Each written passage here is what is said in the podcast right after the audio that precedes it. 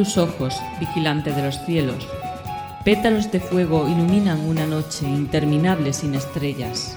Abandonado en un puerto de lágrimas, como un hijo olvidado, el canto de las sirenas crea un epitafio de imágenes y palabras formando un caos.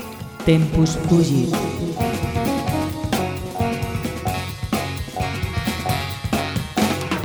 El azul amanecer trae a los fantasmas del ayer. Una luz te guía a través de las puertas del delirio. Los ojos del universo te observan como un testigo solitario. Es un sueño dentro de un sueño. Carpe diem.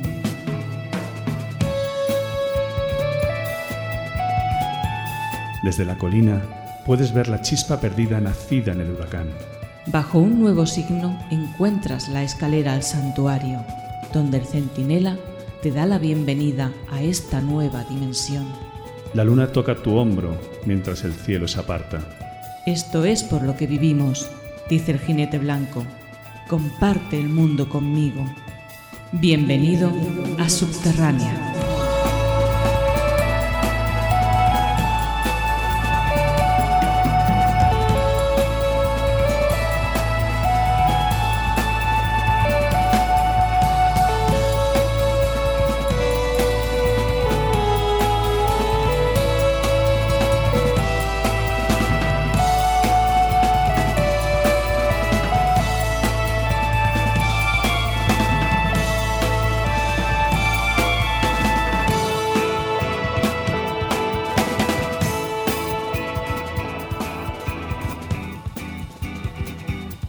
Buenas noches y bienvenidos a un nuevo programa de Subterránea.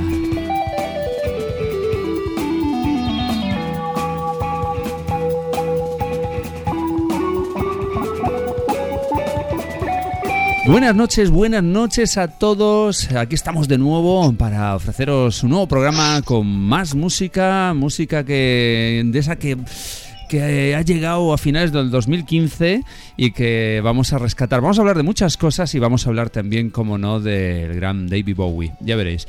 Bueno, esta noche estamos aquí, eh, Ángel Gómez Lajarín. Muy buenas noches. Buenas noches. ¿Qué tal? ¿Qué tal? Buenas noches. Aquí estamos. Ángel, que viene con un polo de Argentina. Que, que has Sí. estado en Argentina estos de esta temporada. No, ¿Qué, no, qué ha me, pasado? lo, me lo trajo un amigo mío. Ah, muy bien. Con un regalo que me hizo hace um, como dos o tres años. Eh, este chico es argentina, eh, de Argentina ahora, está allí, de hecho en Argentina. Y nada, me lo trajo y yo me lo pongo gustoso. Esta es la sección de moda de Sí, claro, subterránea, de subterránea. subterránea y la. bueno, Y damos un saludo muy afectivo a, a todos los oyentes de, de Argentina. Por supuesto. Subterránea. Tenemos también a Patricia García. Muy buenas noches, Patruca. Mm. Buenas noches. ¿Qué tal? Muy bien. Bien, ya te veo. ¿eh? Aquí, Aquí. un poco doblo de yunque soy, ¿Sí? pero bueno, hay que abrir la mente a Ah, otros aspectos musicales. efectivamente. Hoy vamos a abrir la mente y vamos a recordar a una gloria de la música. Bueno, ya hablaremos. Hay que abrir de mente. Muy buenas noches, Alessandro Baldasarini. Buonasera, buonasera a tutti. ¿Qué tal? Muy bien, fantásticamente. Sí, ¿no? Entre bien y cojonudamente. Que viene, que viene con portada de Steven Wilson ahí. Vengo con portada en- de Steven en- Wilson. En, el pecho ahí, en, en la camiseta, bien. En la camiseta, No sí, está sí, tatuado. ¿eh? No, no, no, no, no. no. Porque además es, fosforescente. Es fosforito. Ah, sí, sí, sí. después nos lo enseña. Apagamos las luces. Apagamos las luces y se, y se enciende el fiestón. Bueno, y esta noche está también con todos nosotros Ricardo Hernández. Muy buenas noches. Hola. Ricardo, sin embargo, lleva camiseta de Cochise, eh, Sí. la banda de la India fantástica. y, eh, si no- y me de parece- Mumbai. Y me parece que una sudadera de IQ puede De ser. IQ, sí. Ah, muy bien, muy bien, fabuloso. Y una taza de Karnataka. Como siempre. Bueno, esa es- siempre. Esa Madre la mía, clásica, ¿eh? Es el hombre Prag. Es clásica. es verdad. El hombre prog. Y tenemos un hombre prog en Barcelona que es Engelbert Rodríguez. Muy buenas noches. Buenas noches amigos, compañeros, aquí estamos, muy contento y muy feliz, un nuevo año dentro del blog y nada, con bastante energía y muchas ganas. Recién- también triste por ciertos fallecimientos en el mundo de la música que ya hablaremos. Exacto. Exactamente, bueno, varios. estamos. Recién aterrizado. Así es, En así España. es muy poco. Yo, yo en mi periplo por el mundo, por recorrer el mundo y bueno, ya estamos otra vez en tierras ibéricas. Muy bien, muy bien. Pues bienvenido a nuestras tierras. Es un placer enorme tenerte una vez más aquí. Y bueno, vamos a... mío, chicos. Exacto. Eh, vamos a arrancar. eh, hoy os vamos a hablar, como, como es debido, de un genio.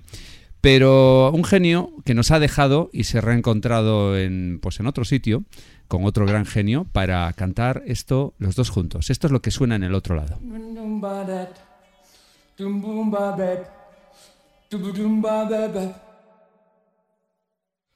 Pressure pushing down on me, pressing down on you. No man has fall under pressure that burns a building down, splits a family in two, puts people on streets. Ba ba bep, ba ba bep, eat it up, eat it up. That's okay. It's the terror of knowing what this world is about. Watching some good friends screaming, let me out. Pray tomorrow gets me higher.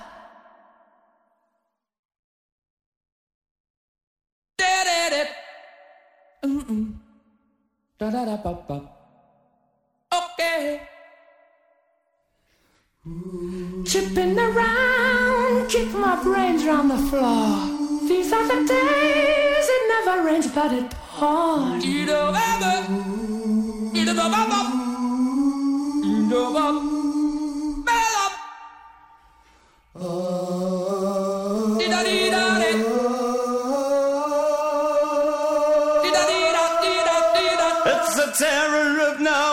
What this world is about. Watching some good friends screaming, let me out. Tomorrow gets me higher, higher, higher.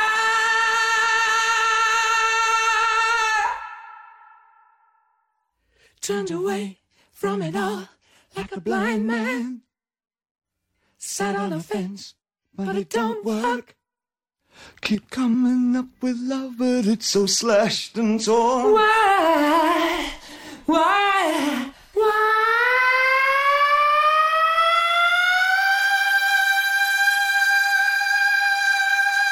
Love, love, love, love, love, love. Insanity loves under pressure, we're one more chance? Why can't we give love that one more chance? Why can't we give love, give love, give love, give love, give love, give love, give love, give love? Cause love's such an old fashioned word,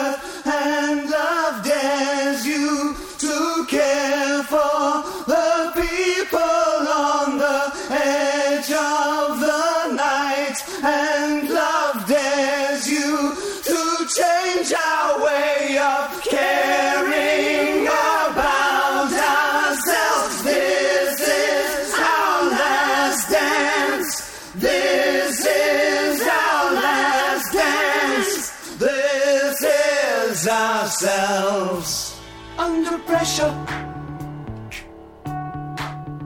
Under pressure. Pressure.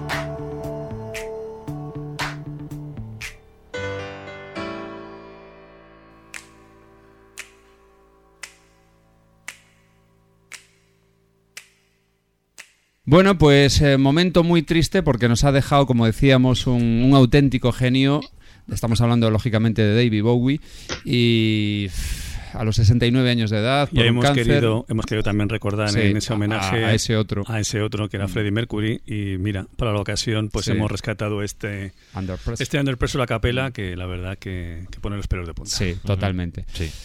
Bueno, pues eh, circunstancias eh, curiosas, O ¿no? sea, Que- una manera nefasta de empezar el año. ¿eh? Sí, totalmente. Pero, Porque- pero es que se muere des- dos días después de, de que salga al mercado el, el- el último disco. El último álbum. Black Star. Que vamos a hablar de él, evidentemente. Pero si cabe, sería cuestión de, de com- hablar un poquito de David Bowie. Que vamos, yo creo que no hace falta presentarlo. Todo el mundo sabe quién es este señor, este genio, este el camaleón. Todo el Probablemente mundo uno de los músicos más multifacéticos que, Sí. que dio la escena musical eh, mundial. que ha hecho de todo. Y ha hecho de todo Mm. y nos ha dado muchas joyas Ujú. en todos los campos, además. Es que no, no estamos hablando de un solo género, estamos hablando de una persona que ha explorado todo tipo de, de géneros musicales. 27 al- eh, discos de estudio si contamos el último, un montón de colaboraciones. Eh, de todo ha hecho este hombre y, y sobre todo eso, que ha tocado muchos palos. Eh, no sé, ¿qué queréis? ¿Qué quiere comentar Ángela Jarín de David Bowie? Bueno, David Bowie, lo primero que, que el día de la fecha de la edición del, del trabajo era su cumpleaños también, que también es importante verdad, es reseñarlo. ¿eh? Mm. Él, sabemos por informaciones que hay que seguía trabajando y seguía componiendo temas con Tony Visconti. Había, estaba, ya tenía compuesto cinco discos para un próximo disco, cinco temas, perdón, para un próximo disco. Y el tema está en que él pensaba que iba a durar seis o siete meses más, o sea, un tiempo más o menos no muy prolongado, pero algo más para que le diese tiempo a hacer este disco y al final pues le ha sorprendido la- el fallecimiento. Y nada, eh, hay gente que dice que este disco eh, es completo, una especie de, de- de- de despedida. No, yo no creo que sea una despedida. Hay dos temas que, que están compuestos justamente eh, al acabar de grabar el The Next Day, el disco anterior, en concreto los temas 2 y 4. Y, y bueno, y es casualidad que el sonido oscuro del disco, pues mm, estos dos temas son oscuros, Mm. digamos de cierta manera, aunque tienen buen, eh, más ritmo quizás que el resto del disco, pero yo creo que, que es un poco casualidad que, que este disco parezca un, un epitafio, ¿no? Un fin de, de vida. De, De todas maneras, aún no siendo así, vaya despedida, ¿eh? Nada, genial, el disco es genial. Vaya despedida. Pero a mí me gustaría saber cómo son los cinco temas que tiene compuesto. Bueno, ya saldrán. Ya saldrán, no te preocupes que ya saldrán. pena es y, que no- y- y material inédito y empezará el gran eh, el gran La gran la exprimidora. gran exprimidora como pasa siempre. Además Ah. tiene que tener tiene que tener grabado ni se sabe hombre, o sea, ni se sabe. Ahora, ahora hablamos del disco. Me, me- me apetece mucho escuchar, eh, no sé, la- lo, que, lo, que ha sin- lo que es para vosotros eh, este artista eh, en vuestra infancia, en vuestra juventud, eh, a lo largo de vuestra vida.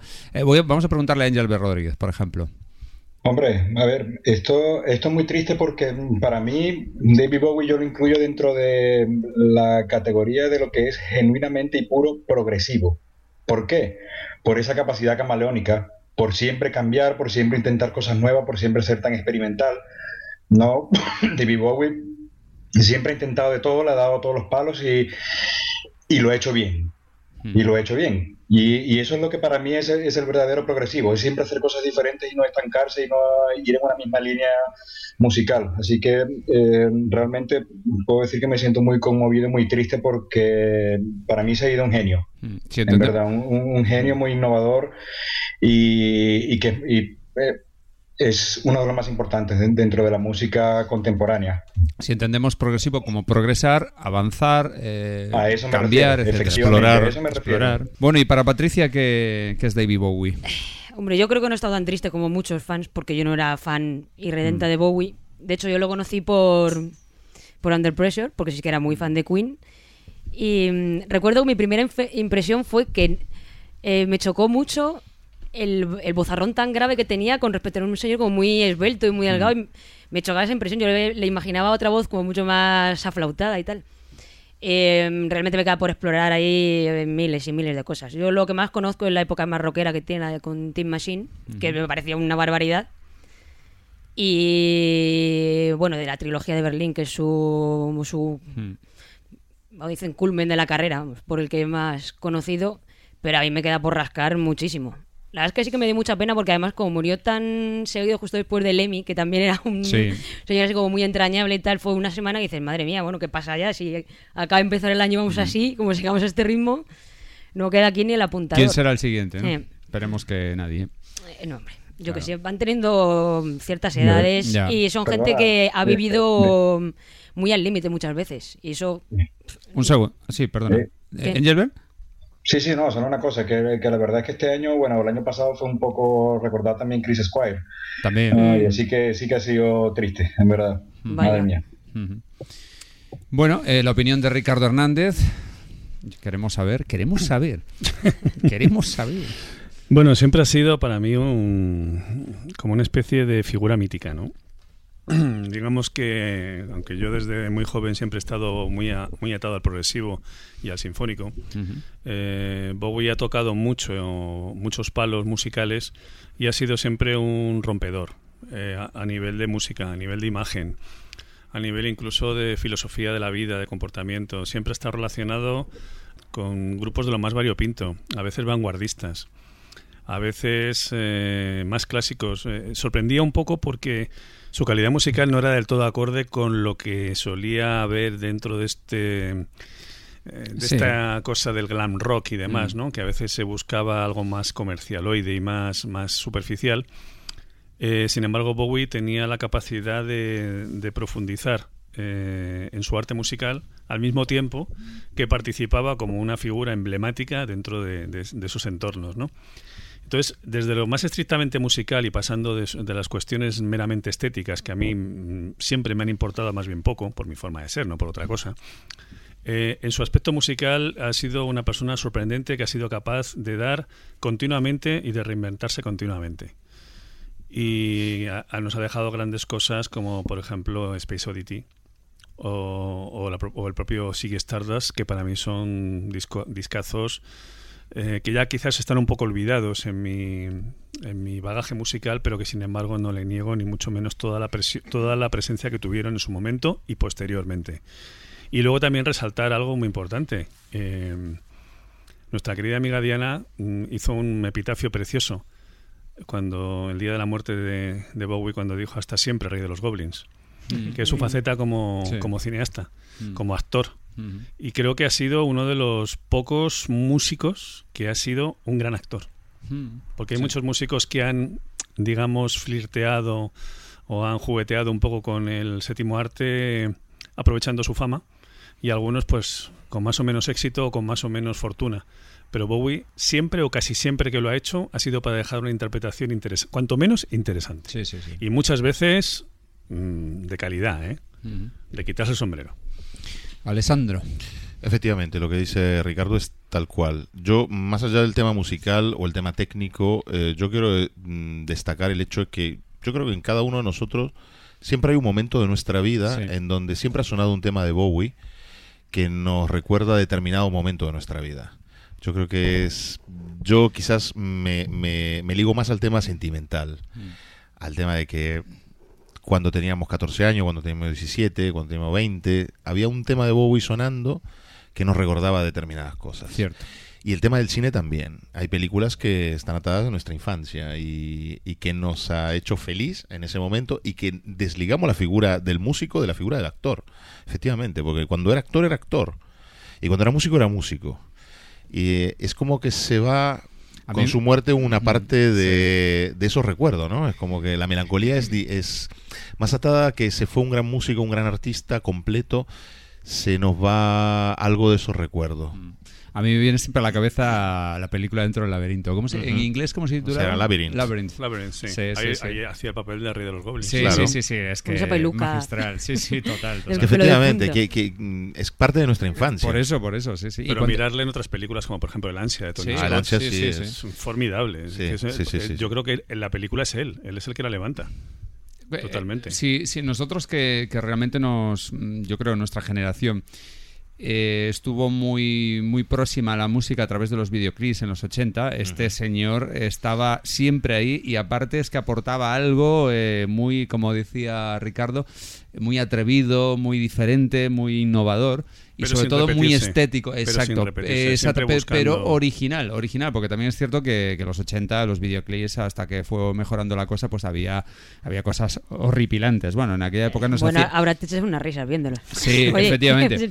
En, aquel, en aquella época, pues, pues eh, era lo que había y nos hacía, bueno, pues nos gustaba, ¿no? Pero lo, lo que tú dices, Patricia, ahora lo ves y te echas Eh, una bueno, risa. Probablemente ellos también. Pero los, los, los videoclips de David Bowie es, no sé, o sea, es eso que te queda grabado en la memoria para siempre y forma parte, como bien decía Alessandro, de, tu infancia. Estoy totalmente de acuerdo con todo lo que habéis comentado aquí de, de este gran artista.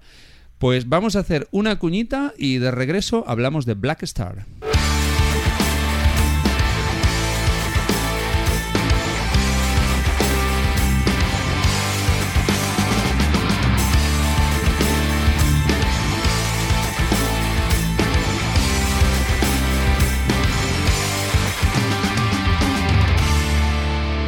Llega a Madrid una lluvia fresca de sensaciones. Déjate envolver por la magia de la intensa variedad de aromas y matices de Oriente. Indúntate de la espiritualidad de la Madre Tierra y redescubre un nuevo estilo de vida.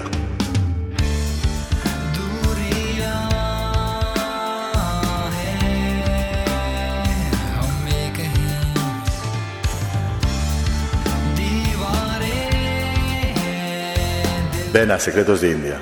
Estamos en la calle Barceló número 13.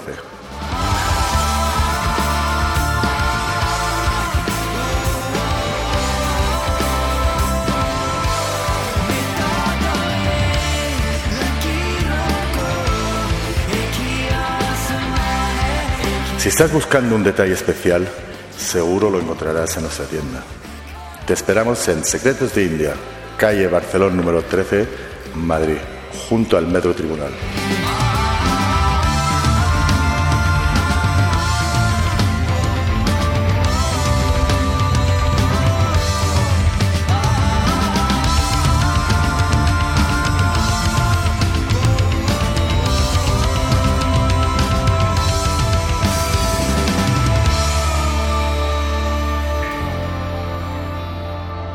Bueno, pues ya, ya llegó el momento de, hablar de su último disco. Casi, casi, casi un disco póstumo, casi, por, por dos días. Eh, Black Star, eh, un disco de portada, el vinilo es negro, pero el CD es blanco y la estrella es negra. Y un disco que a primera escucha dices, wow, ¿qué es esto? O sea, tengo que volver a escucharlo tengo que intentar eh, entender esta obra y al final yo creo que después de varias escuchas te das cuenta de que estás ante una verdadera joya, un disco impresionante.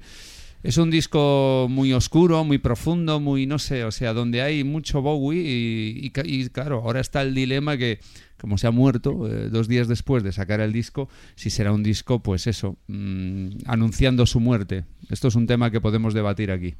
Es que Fabio, Fabio Zuffanti en su Facebook hizo una pregunta, ¿qué pasará el día que se muera Bowie? El día que no esté más. ¿Quién va a ocupar ese lugar? O sea, ¿qué va a pasar Sí. con un artista como este? Mm. Y este es un disco que demuestra, o sea, digamos, despedida como esta, pocas, ¿eh? Sí, sí. Aparte como empieza, ¿no? Con el propio Sí. tema Black Star. Mira, yo mm, eso, son odiosas las comparaciones, pero si yo pienso la, la despedida de, de Squire con Yes, que fue un disco bastante triste, y la despedida de Bowie con este disco, A lo es grande. como decir, es irse con, con todo. Mm.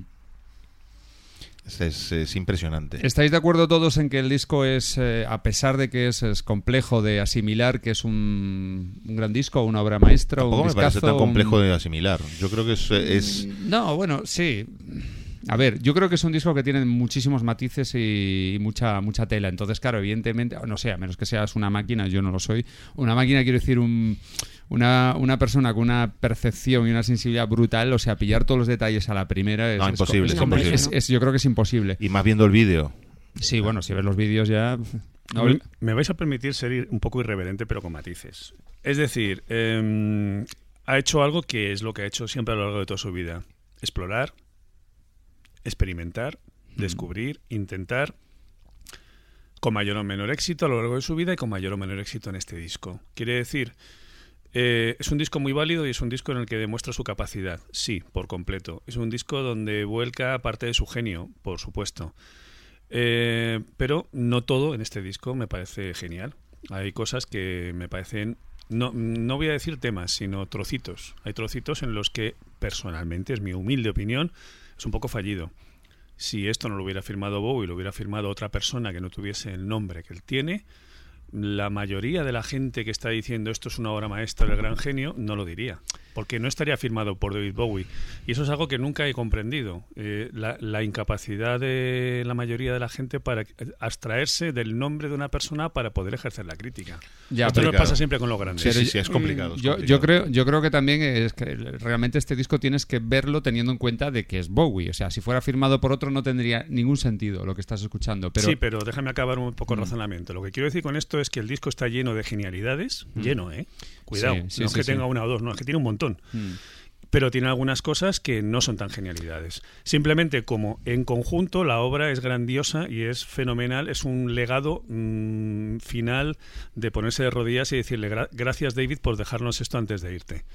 Y eso es lo más importante. Sí, sí, estoy de Sí, acuerdo pero Eso es lo más por eso, por eso creo que realmente este disco es un disco que hay que escucharlo varias veces y analizarlo. Y es, es denso y es complejo por eso, porque hay cosas que quizás, e igual me equivoco, puede parecer que, uy, esto mm, no está bien aquí. A lo mejor es que tiene un sentido. O sea, es decir, hay veces que se repite mucho con, un- con una especie de mantra y a lo mejor lo que quiere hacer es una especie Sí, de sí, mantra. eso por supuesto, estoy de acuerdo. O sea, to- lo que es es lo que él quiso dejar y es así. está ¿eh? claro, está claro. Está Entonces, claro, sí, sí. entonces Yo, yo creo que eh, lo- la mejor forma de analizar este disco es analizar todos los, detalles, todos los detalles y llegar a una conclusión. Lo que pasa es que evidentemente es muy difícil llegar a saber qué es lo que realmente nos quería transmitir Bowie. Para eso habría que estudiarlo bien. Fíjate que en el, en el videoclip de Black Star o sea, hay una cantidad de detalles en ese videoclip. O sea, que yo lo, he- lo he visto Y aparte dos tiene, veces. tiene una continuidad con una serie de Sí. cuestiones eh, espaciales Mm, efectivamente. que él tiene. O sea, su es como propia historia, el planeta este, tal, sí, está claro. Pero lo que te quiero decir es que, es que yo lo vi dos veces y digo, yo, pff, he, he ido pillando cosas, pero lo que no he entendido, digo, claro, lo tendré que volver a ver e intentar entenderlo. Y, y nunca lo llegaré a el entender. tema de los seguro. ojos, Todo, Sí. todo, todo. que Además, aparte es se repite en, en, en eh, el de Lazarus. Lazarus. Pero es curioso porque es como intentar anular su rasgo de Sí. identidad, que era Sí. mm, la diferencia de color de ojos De que tenía, salir con una venda beige con dos botones. Sí, sí, sí. Era como, bueno, si me quitan esto, ¿qué puedo hacer? Pues Claro, toma, Toma, toma, y no un vídeo, dos. Y a punto de morirme. efectivamente. Yo Qué creo barbaridad. que, que es, un, es un disco que de- deberíamos, o sea, lo vamos a analizar hoy, deberíamos volver a analizarlo entre seis meses. O sea, con... Es que, es que Bowie es un tipo que, como dicen, no se murió, se volvió a su planeta. Es que en realidad Sí, es sí, un, es un tío- yo, sí. yo creo que si, si realmente existe gente de otro planeta, Bowie era un tío de otro planeta. Sí, sí, sí, sí, pero totalmente. Es posible que, Y, eh, que se haya ido a su planeta. Vino a esta, a este, a nuestro planeta, pues a, a transmitirnos su sabiduría, su, su, su hacer, y ahora pues se ha ido donde se ha ido. Eh, Engelbert, ¿quieres comentar algo del disco? Sí, sí, sí, por supuesto. Dinos. A ver, eh, yo no voy a decir, este es, eh, es un disco súper genial, que es lo mejor que se ha hecho en los últimos 10 años y tal, pero en, en eso estoy un poco de acuerdo con, con Richie. Sin embargo, eh, no solo de personas que han, que han fallecido, tristemente, sino que hemos visto muchos eh, trabajos de grupos de ya de cierta trayectoria, ¿no? de viejos, no vamos a decirlo, en los últimos años eh, que son bastante decepcionantes. ¿no? Que, que parece que con ya que llega cierta edad o no sé, que, que como que la creatividad parece que va mermando, ¿no? Y, y sí, nos hemos encontrado con, con trabajos bastante mediocres, ¿no? Como lo que habéis comentado de Yes, eh, recuerdo Mike Oldfield también, y, y claro, comparándolo con, con todo aquello, yo creo, podemos decir que, que Bowie ha hecho con este disco algo que con, con- con bastante calidad, con una calidad suprema, realmente para su edad, para sus condiciones de salud, no, para todo lo que ha tenido que vivir en los últimos años, yo creo que este eh, es un trabajo que, que es impresionante. Impresionante teniendo en cuenta muchos factores, ¿no? También decir que a nivel musical, este disco parece que condensa un poco todas las cosas que, que ha hecho Bowie a lo largo de su carrera, ¿no? Por eso también algunos le, lo ven como una especie de despedida, ¿no?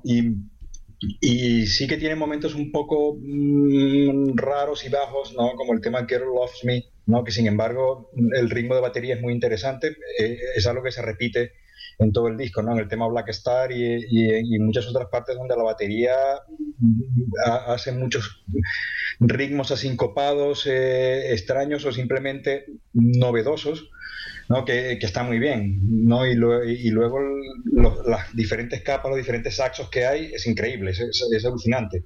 ¿no? ¿Cómo, ¿Cómo te puede llegar a poner los pelos de punta ¿no? Solo con el saxo? Habéis visto que hay muy pocas guitarras eh, en el disco y, sin embargo suena muy bien. No sé, eh, también tiene una, hay una mezcla aquí de, de- de experimental y luego de melodía, porque sí que es cierto que no es un disco fácil a la primera, que tienes que darle va- varias escuchas, luego también hay muchas melodías vocales y, e instrumentales que enganchan, de esas que enganchan y se te quedan allí eh, en la cabeza. Es, es- es muy melódico y a la vez experimental y, y raro en tiempos, ¿no? en, en- cosas de lo que es métrica dentro de, los- de los temas. Y yo puedo decir como conclusión para mí, vamos, es, es, un disco muy bueno. A mí me encanta, de verdad. Y, no solo no es porque sea David Bowie, sino que es esto que te dan ganas de escucharlo y escucharlo otra vez y otra vez y otra vez. El tema Lazarus es un temazo, eh, en mi opinión, y no sé si, si la, es que veis la, letra, parece un poco profético, ¿no? Efectivamente, sí, sí, sí. sí. Quizás ya, ya él también, bueno, después de unos meses de enfermedad, sabía un poco por ignoro completamente si, si, se ha escrito antes o después de saber lo de lo de la enfermedad pero sí que eh, para los pelos el hecho de pensar de que sea algo de que fue algo profético ¿no? de que representa un poco lo que ya él venía a venir veía venir perdón, ¿no? Y luego hay temazos también como eh, This is a Pity, She Was a Whore, eh, fantástico, uh, Dollar Days, bueno, en, general hay, temas muy buenos y yo, vamos, me encanta, es un, es un discazo, ¿eh? Muy bien. Ángel, Tú que tienes, que Ángel ha venido al programa hoy con un montonazo enorme de Ángel, una montaña. Ángel, sabe mucho de Bowie. De discos de, David Bowie. Ya me gustaría a mí saber mucho. Y yo creo que es el que más sabe de. Sí, del mundo. No, no, no, no, de esta de la mesa probablemente. De esta no, mesa, no, de esta creo, mesa, no de esta creo, mesa. no, no os creéis, no os creéis. Yo lo que sí creo es que Bowie es, eh, creo que es el único artista que conozco que ha tenido una evolución absolutamente que no ha llevado ninguna línea. No, no creo que haya un artista que le haya influenciado realmente 100% su trabajo. Yo creo que él es debe ser el, único artista que conozco que realmente es él el que ha influenciado al resto de músicos del mundo en muchos de sus trabajos. Todos sus trabajos tienen algún tema que es brutal. Todos los Mm. trabajos. Cualquier trabajo que cojas de Bowie tiene algún tema que conoces seguro. Y eso yo creo que no hay prá- prácticamente ningún artista que tenga un bagaje de esas características, que tenga tal, tal cantidad de temas, digamos, eh, importantes y famosos. De este disco estoy absolutamente de acuerdo con lo que ha dicho Angel, o sea, la verdad es que puedo, puedo aportar muy pocas cosas. A mí me ha, me ha sorprendido mucho la utilización de disonancias. Es un disco bastante sorprendente en ese aspecto. Es el único disco de Bowie que en la portada no sale él. El único disco oficial eh, editado en los dos continentes. En realidad sale él como una estrella negra. Eh, Si sí, pero no sale su cara. el- No sale su Sí, cara. O sea, sí, lo normal es que salga él o su cara. O... Sí, es verdad, es verdad. Solo hay dos ediciones por ahí raras de un par de álbums que se hicieron en Inglaterra y en Estados Unidos que sí que no salió su cara, pero vamos, no son las ediciones completas que sí que sale su cara en todos los álbumes. Y decir, bueno, que este disco tiene, tiene temas curiosos, como ha dicho Angel, por ejemplo, el Girl Loves eh, Girl Loves Me, que, que tiene, está muy basado en un, en un rapero, en Kendrick Lamar, y en un sonido electrónico de hip hop y una serie de historias un poco curiosas que es muy posible que haya gente que le, que le eche un poco para atrás, ese tipo de, de sonidos. Y sí me gustaría destacar de este disco, sobre todo, aparte de lo que ya habéis dicho de Black Star y de Lazarus, sobre todo también el último tema, eh, I Can Give Ah, Everything Away, que es un encanta, es un tema maravilloso y que entronca además perfectamente con el último tema del, del primer del Space Oddity, de, Sí, sí. de memoria de un festival libre. No sé si Sí, sí, Memories sí, of a. Free Festival. Eh, me parece un tema muy parecido y que tiene, tiene algo, algo en común, curiosamente, aunque este no iba a ser el último disco de Bowie, sí que tiene algo en común con ese tema. O sea, es muy repetitivo también, repite mucho la frase, y a mí me sorprendió mucho cuando lo escuché porque me llamó a ese, o sea, me llevó a ese tema, curiosamente del primer disco que Es editó. muy melancólico. Exacto, y bueno, es una cosa curiosa. Y sí me gustaría, si os parece, solamente destacar a los músicos, porque es absolutamente. Es el primer disco de David Bowie solamente con músicos de jazz. Ojo, que es un, Sí, sí. es un dato que, que es muy importante porque nunca lo había hecho. Con todos los años que llevaba, yo creo que era lo, único, lo, lo último que le faltaba por hacer era hacer un disco con músico de jazz. Bueno, pues este es el disco Ya con está. músico de jazz. Sí, sí. Eh, tiene a, a músicos como Ben Monder a la guitarra, que colaboró con Paul Motian, por ejemplo, por, por decir algo. Eh, Donny Mascarlin, que fue eh, nominado al Grammy como mejor solo de saxofón mm, hace unos años, o sea que es un pedazo elemento.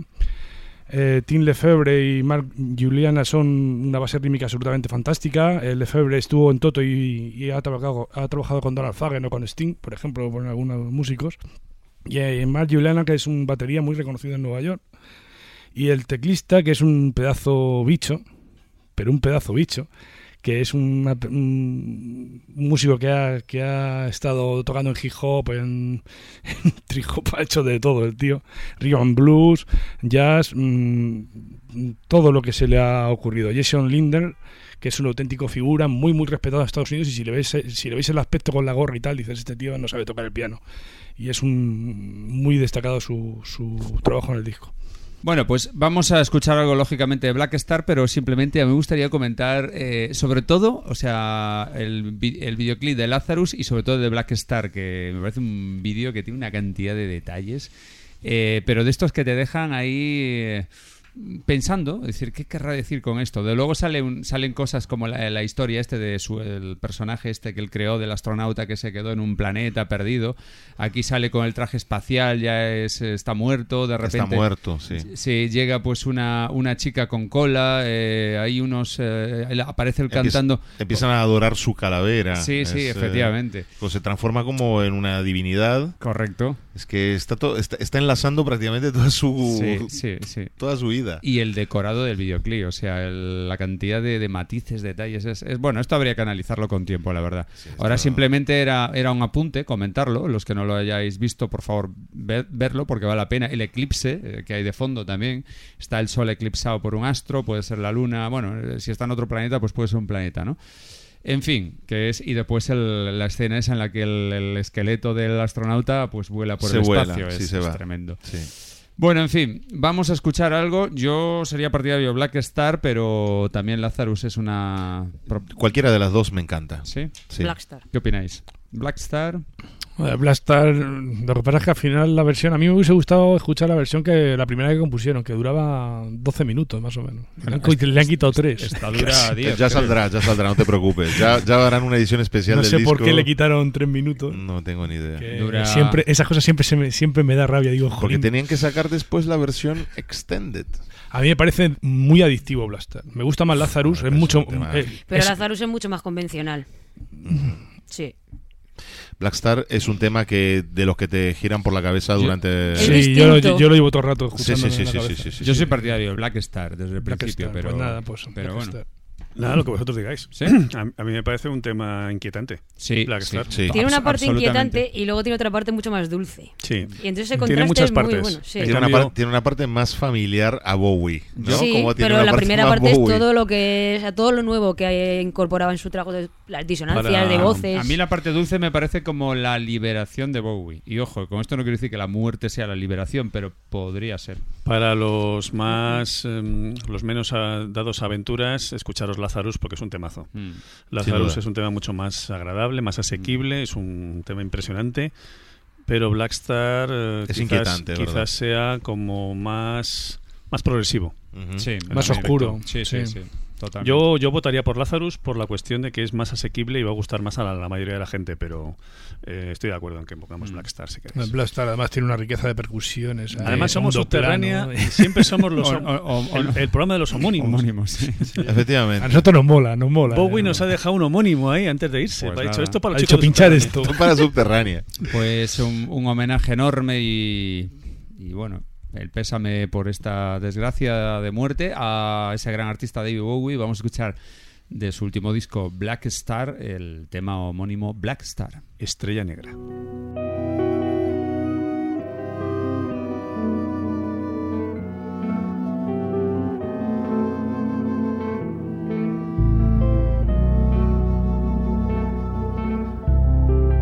The of men,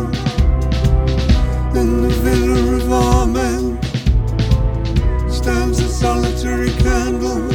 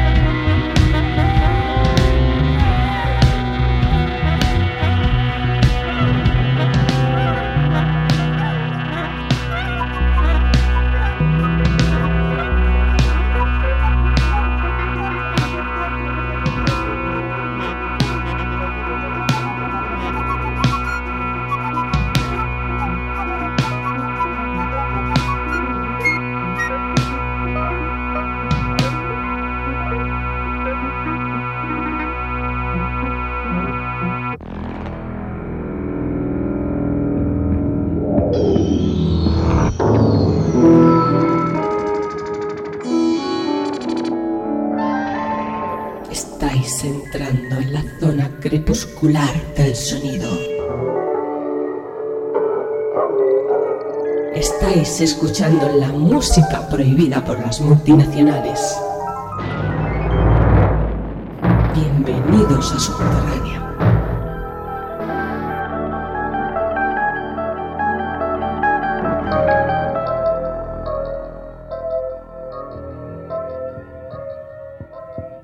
Pues continuamos y os vamos a hablar de Coheed and Cambria, o sea, una banda de Nueva York, si no me equivoco, norteamericana, que ha sacado su disco número octavo, creo recordar, y se titula The Color Before the Sun o algo así, ¿no? Si no, me- si no he pronunciado mal. Bueno, Bueno, más Aceptamos barco. Aceptamos barco. Eh, un grupo que tiene un directo fabuloso que Angel Bear y yo lo, lo vimos en el Sony Sphere aquí en Madrid hace, hace ya unos cuantos añitos y que bueno, que se han ablandado un poquito, pero bajo mi gusto se han ablandado bien, bien. Me gusta el, el- el último álbum, lo que pasa es que a Angel Bear no le va a gustar, va a decir poperismo, pa, pa, pa, pa". Angel Bear, ¿qué opinas? Bueno, pues no voy a decirlo de poperismo, para que veas. Bien. oh, oh, se me cae un mito. Lo voy a decir yo. Yo Poperismo. ¿Y qué? ¿Y qué? No, a ver, no sé, debe, de- debe ser porque en los últimos años le cogí un cariño especial a esta banda Ahí, ahí. y el tema sentimental afecta muchas veces, que, lo cual no nos permite ser objetivos en algunos momentos. Pero nada, así que mm, voy a decir unas pocas cosas. Eh, este disco, eh, The Color Before the Sun, eh, rompe, mm, creo que por primera vez, ¿no? Con to- a nivel de letras, ¿no? A nivel de letras con todo, con toda la parafernalia de ciencia ficción, de los rollos espaciales, el de Armory Wars, ¿no? Y todo, toda aquella historia que, que han venido contando mm, en los últimos discos, ¿no? En, todos estos años, ¿no? Eh, es eh, quizás la, banda por primera vez se va a, temas más de la tierra, ¿no? Porque sí que es un disco muy personal, ¿no? Habla de cosas de, de la vida, de cosas más eh, reales, eh, ¿no? ¿no? No es un disco conceptual tampoco. Es el primero que no es sí conceptual. representa un cambio, un cambio en, en lo que es la banda, también un cambio a nivel de sonido, pero no tanto. Sí que lleva razón Pinto con lo de que se han ablandado un poco, sí. Quizás es, eh, este álbum es un poco más directo, más eh, de temas, no, no voy a decir la palabra maldita eh, comercial. Dila, dila, no- dila. No, a ver, es cierta. a ver, es un disco de que ya no es conceptual, pero es un disco de, de- de canciones y de muy buenas canciones, ¿eh? Exactamente, exactamente, de, de eso se trata. O sea, no, no, no hay quizás elementos tan progresivos, sin embargo, esta banda nunca ha sido, o sea, a ver, ha coqueteado, ¿no? Con, con cosas progresivas, complejas, eh, tal, pero eh, eh, ellos siempre se han definido como una banda de rock y ya está, y lo es, Claro. ¿no? Y, y este disco, bueno, eh, es más de canciones, más, eh, más de temas, ¿no? El sonido sí que es menos heavy, ¿no? Aunque nunca han sido una banda de, de metal, pero sí que es más. eh, es, m- menos poderoso, menos, Sí. menos rockero. ¿no? Sin, sin embargo, a, a ver, a mí me gusta. A, mí- a- a mí me parece que está, que está muy bien. Y, y esta banda, ya como sabéis, no es una banda al estilo camaleónico, de estas que te cambian completamente en cada disco. No, aquí está el sonido de Cogida en Cambria, ellos suenan como suenan. Eh, además, es su sonido. Cualquiera que escuche Cogida en Cambria sabe que son ellos, ¿no? Por, por las guitarras, por, por la voz de Claudio Sánchez, ¿no? Por, por, por muchas cosas de este tipo de banda que, que, que tienen su sonido original, eh, único y que son ellos. Eso no ha cambiado eh, un poco, ¿no? o sea, no, no, perdón, no un poco, mm, casi nada, ¿no? Y, y bueno, a ver, tenemos un- una experimentación más, experimentación en, en- en ir a, a sonidos más básicos y temas más, eh, más normalitos. Sin embargo, a mí me parece que está muy bien. Temas como Island, temas como incluso John Love, que Sí. puede parecer una, una baladita romántica, medio tiempo, tal, también tiene su- sus cosas, ¿no? Hay un riff bastante interesante. Colors, Eh, Atlas, eh, Here to Mars y la última, eh, Peace to the Mars, Mountains. Para mí es el mejor tema del disco. O sea, Sí. a, a- a mí me parece muy, muy bueno. Eh, Esto que engancha, que engancha mucho. La última también. O sea, Sí. Vamos, yo, yo, yo creo que aunque quizás muchos fans de estos frikis de, de toda la época de ciencia ficción y todo, y todo esto estarán decepcionados, a mí me parece que es un paso adelante y natural. También, yo creo que han querido hacer algo un poco, un poco diferente y desligarse de todo aquello y, y me parece bien. ¿eh? La verdad es que no les critico, para nada. Totalmente de acuerdo contigo. Sí, señor. ¿Alguien más para defenderlo? ¿Vais a atacar? A ver, Patricia. Bueno, yo tampoco voy a atacarme ahí igual perro rabioso. Bueno. Hombre, yo creo que hay que ponerlo en contexto. Porque el, el cerebro detrás de Cogida en Cambria, primero de toda, toda su temática de ciencia ficción, está basada en unos cómics que lleva escribiendo ya hace casi 20 años, Claudio Sánchez, que es el, el vocalista y compositor. Y en este caso le ha decidido dejar de lado todo aquello, o sea que han basado siete discos, que no es moco de pavo. De hecho, el nombre del, del grupo lo cambiaron por eso, pues los protagonistas del cómic. Eh, ha decidido cambiarlo porque su vida personal pegó un viraje gordo. Este señor vivía en el estado de Nueva York, pero vivía en el campo, al norte del estado, y decidió con su mujer mudarse a la gran ciudad. Y estando recién mudados a Nueva York, eh, se enteraron de que iban a ser padres, con lo cual fue como doble golpe. Y fue lo que le, le indujo a comenzar a escribir su primer álbum eh, no conceptual. Entonces, a mí lo que me surge es, eh, yo personalmente, siendo él, lo habría sacado bajo su nombre propio, no como Cogida en Cambria. Porque la, mm, el, proceso de, simplificación de sonido, para mí, es un punto medianamente negativo. Obviamente sigue siendo un... O sea, el disco es bueno porque son buenos músicos tal, pero para mí el, tipo de composición y sobre todo los arreglos y los, eh, los arpegios de las melodías son súper comerciales. A mí me, chirría todavía un montón. Yo creo que me va a costar mucho tiempo asimilarlo y tal como un disco de Cogida en Cambria. O sea, a mí, por ejemplo, esto me ha recordado en muchas canciones a, tipo los Foo Fighters, que a mí me molan mucho, pero claro, no es el sonido que yo asocio con Cogida en Cambria, con lo cual eh, yo creo que a muchos fans les puede pasar como a mí. Y eso que tampoco soy ahí de estos de, de un metatúo en el pecho, ¿sabes? Con lo cual, no sé, tengo sentimientos encontrados con respecto a este disco. Ángel, ¿algo que comentar?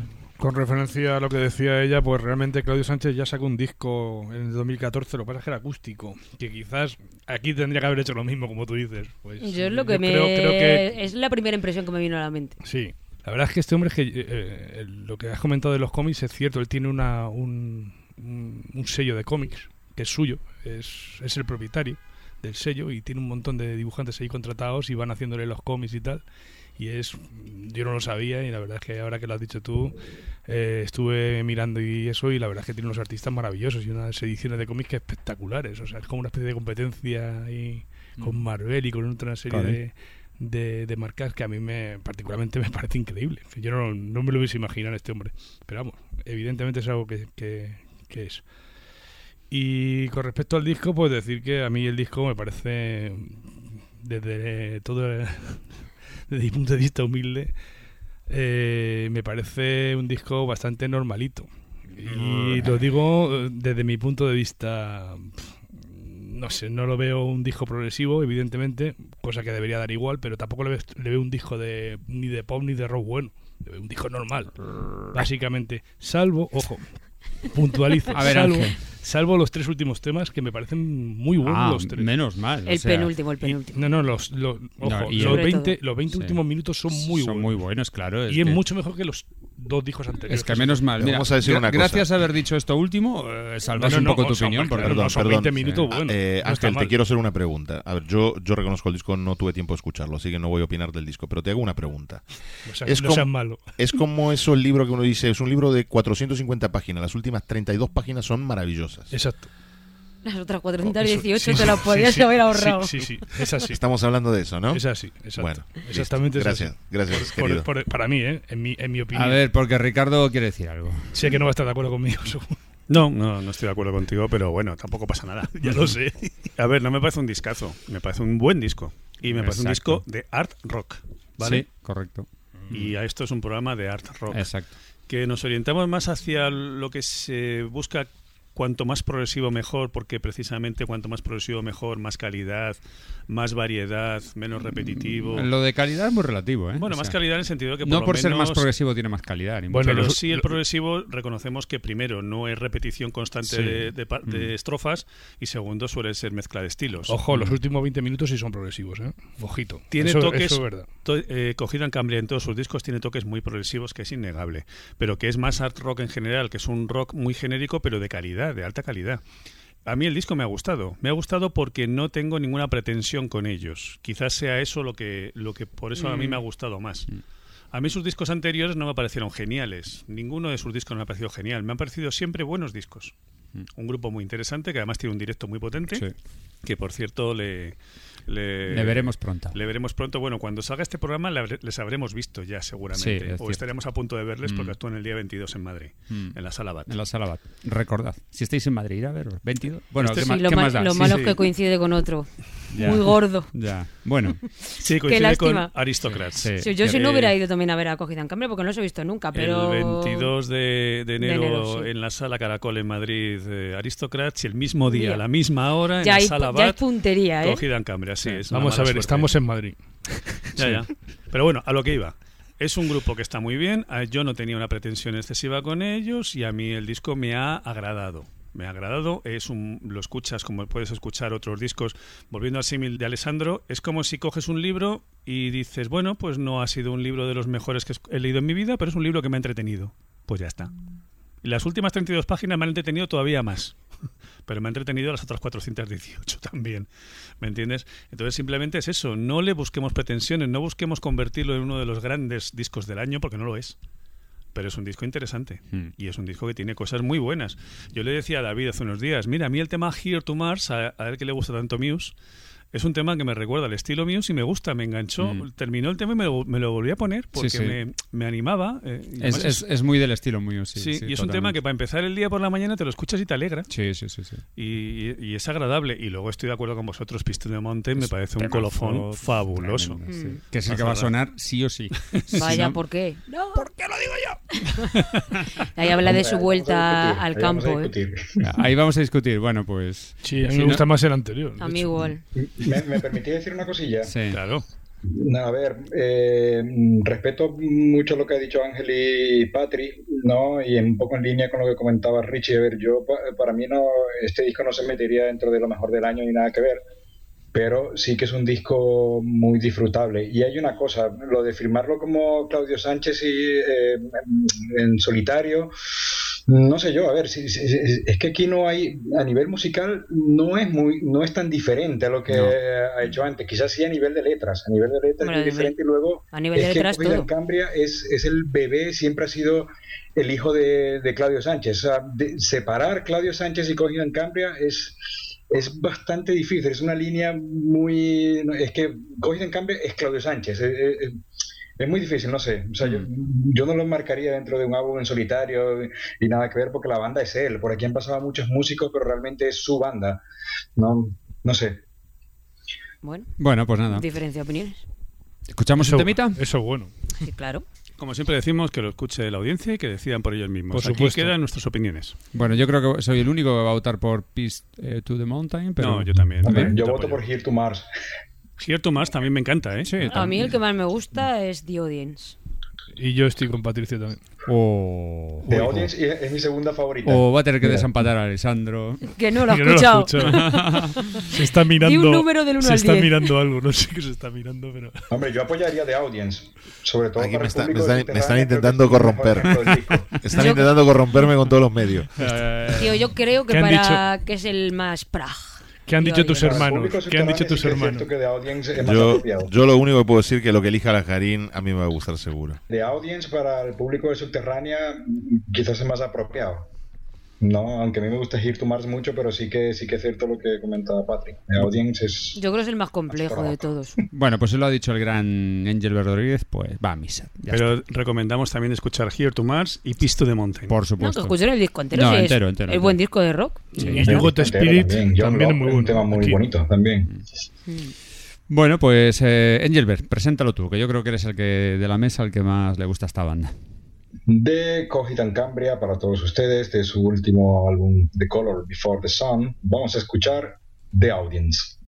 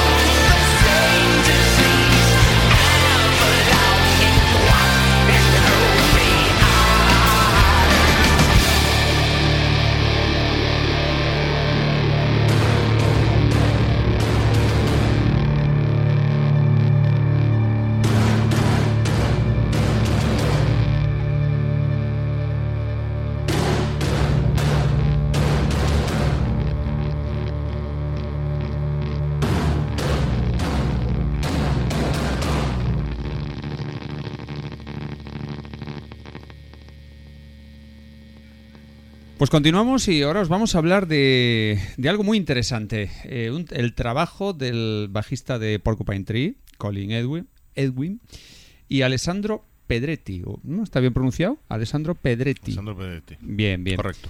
Eh, estamos hablando de Endless Tapes y que han sacado un disco que se llama Brilliant Waves.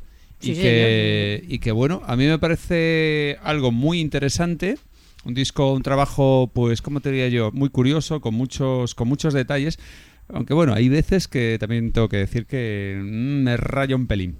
Pero, Endless, tapes significa cinta sin Sí, fin sí, y deciros que esto tiene un significado y es que en los en los antiguos ep- en la, en la antigua era del sonido analógico las cintas sin fin eran las que se utilizaban para hacer los ecos era un- una cinta sin fin que pasaba un- eh, continuamente por una serie de cabezales y entonces lo que hacías era al mismo tiempo que grababa y reproducía lo que se había grabado. Estas Ujú. cintas sin fin era, era lo que producían los efectos de eco. Y Brilliant Waves son ondas brillantes. Bueno, pues eh, A mí me parece un gran disco, ¿eh? sí, ¿no? Tiene, tiene atmósferas. Tiene este punto atmosférico, ambiental, toques electrónicos. Oh, punto, eh, punto muy gordo, ¿eh? Sí, sí, atmósferas intrigantes cuando menos. ¿eh? y sobre todo muy eh, de tensión, de no sé. El, el- el bajo es tremendo, claro. O Sí, sea, sí. es que está claro que este bajista es, es bestial. Hombre. Es bestial. Por No- ejemplo, no Private- esperaríamos No, Private no, no, no, es, es un- brutal. A mí me encanta el bajo. o Uno sea, de los mejores cortes del disco, Mm. Private. Pero a ver, esto es un disco hecho por un batería y un bajo. Sí, sí. Mm. Con lo cual, lógicamente, la sección rítmica tiene que estar Sí, sí. brillante. Bueno, No, pero hay más cosas, ¿no? Lo Pero que es pasa muy que- electrónico Sí, sí, muy Sí, sí, electrónico la, la base es electrónica. A mí me gusta completamente. mucho. A mí sorprendentemente me ha gustado, y eso que yo no soy fan de la electrónica, pero reconozco que me ha costado escuchas, ¿eh? porque la primera escucha sí que te quedas, salvo que seas esto muy adepto a ese subgénero, eh, cuesta. Pero a partir de la tercera o la cuarta le empiezas a coger el rollete, y sobre todo porque juegan mucho, ya no solo con, con texturas de samples y estas cosas, sino el toque de, mm, de bajo y tal le da, le da muchos puntos, por lo menos para mí. Y los temas con batería acústica también me gustan bastante. Porque la batería electrónica me satura antes que la acústica. Eso te iba a decir, que me parece mentira que un batería de la categoría de Pedretti meta tanta batería electrónica. ¿eh? Sí, pero yo creo que le queda bien al concepto del disco tal como está hecho. O sea, es que. Sí, pero sin abusar. Y aquí Ya. raya, raya el abuso a veces. En sí, algunos temas. sí, es que el, el disco a veces es un pelín rayante. O suena, sea, suena muy 90 el disco. Ya. Y, y a mí el, el- el problema que le encuentro a este disco, a mí gustándome mucho el disco, que me gusta Mm. mucho. Hay dos temas, eh, Il Guardiano y Saturn, que me parecen No, absolutamente... Saturn, sí, Saturn sí. me parece absolutamente bestial. Eh, hay un tema que, o sea, lo que yo veo malo de este disco es que es que no le veo que innoven nada. O sea, son cosas que yo he escuchado hace ya muchos años, que ahora, claro, al escucharlo a día de hoy, al no haber discos de esta categoría, sí. digamos que Mm. suenen así, suenan muy muy modernos. La gente Sí, que no haya escuchado los discos de los cosas- 90, Claro, son cosas Claro. antiguas, pero bien hechas. no, no, el Mm. disco está Y eso- impecable. Eso, es lo importante. Pero a mí no me suena nuevo, evidentemente. Es la, es la única pega que le pongo es que no me suenan, que no me suena innovador. Pero Mm. tengo que reconocer que es un trabajo enorme. O sea, a nivel de se- producción es fantástico. Tampoco se trata de innovar. O sea, el problema de la innovación Ya. ya, lo hemos repetido aquí muchas veces. Sí. ¿En qué consiste? En Mm. que como si consiste en buscar siempre cosas no hechas, llega un momento en que cualquier tontería que se haga, como por el simple hecho de, de no haber sido hecha previamente, ya la convierten en categoría. Pues no. No, tampoco es eso, no, evidentemente no. Yo el disco ya digo que es bueno. O sea, a mí me parece un buen disco. La portada es fea. ¿eh? Es curiosa. A mí es que me recuerda demasiado al pasado. Ah, bueno, tú es que te estás muy metido ahí en ese mundillo. Es curiosa. A A mí mí es que- me ha resultado simpática. Es que esto además te digo una cosa, puede ser tanto un panel de control de algún dispositivo de hacer música como de como de alguna máquina médica de los años 60, ¿eh? Sí, es un poco genérico Unas ahí. pistas muy similares, unas pintas muy similares. Sí, sí, sí. A mí, a mí me parece cachonda. Bueno. Engelbert. Uh. Me encantan las Ay. entradas de ¿Eso qué significa? Eso significa que hay que tener miedito, yo Que- creo. No, que- no, que le ha gustado. Sí, sí, sí, sí. Sí, efectivamente. ¿Ves? Ya Ángel me conoce. Sí.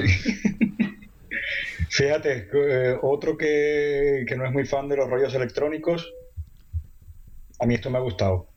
No sé por qué, qué, qué le pasa con Niego últimamente que se junta tanto con italianos. Vamos a ver. Le gustará la pasta Se o junta algo. con buena gente, joder. Sí, a ver. Oye, a mí, a mí esto me ha gustado. La verdad, eh, hay una cosa particular aquí que hay, hay música, ¿no? hay ciertos discos que te inducen a estados de ánimo, ¿no? De acuerdo a, a lo que estás escuchando, de acuerdo a la, a la música. Hay, hay otros que calzan bien con tu estado de ánimo en X momento. ¿No? E- e- Esto es el primer, de la primera opción, del primer estilo.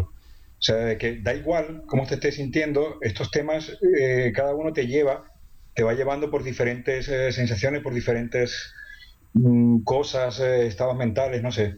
Es como que te sientes dentro de una película inquietante, eso sí, porque la, la- la- la- gran mayoría de, de- temas tienen cierta tensión, ¿no? pero es una cosa para escucharlo relajado y tranquilo y no estar haciendo otras cosas, no, no, no estar ocupado.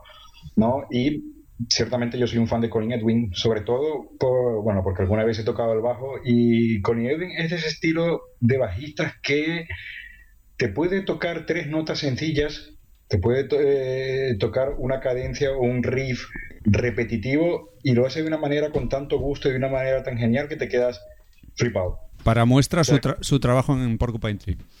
Sí, sí, sí, sí. Es, que, es que es- es lo que tú dices, es un tal cual. de verdad Mm. que no, no es de los que caen en el virtuosismo exagerado, Sí, eh, tal, sino que con, con pocas notas, con, con un, no sé, eh, eh, es, eh, tiene un gusto, tiene, tiene una cosa que, que encanta. Hay cosas que tú puedes decir, esto lo toca cualquiera, pero invéntatelo. Exacto. Es lo que digo yo, yo siempre, ¿no? Cualquiera lo puede tocar, sí, sí, pero luego ten esa idea y cómo acoplarlo con las capas, con las diferentes capas que hay aquí, con la batería, que hay capas, no sé si son de teclados o guitarras, me parece que sí, porque hay cosas que suenan muy a guitarras con efectos, ¿no? Y teclados, hay de todo, ¿no? Pero cómo calzarlo todo bien, la verdad es que yo creo que este par, que este dúo lo han hecho con bastante cariño, con bastante cuidado, no, no, esto no es en plan transatlantic de reunirse mm, cinco tíos en una semana y, y sacar una cosa, sino que es algo hecho con cariño y con tiempo. Es que tiene esa sensación. Y, y nada, la verdad es que me gustó mucho. Es- no es para cualquiera, no es para cualquier eh, público y yo que no soy fan del electrónico, fíjate que me ha enganchado. Muy bien.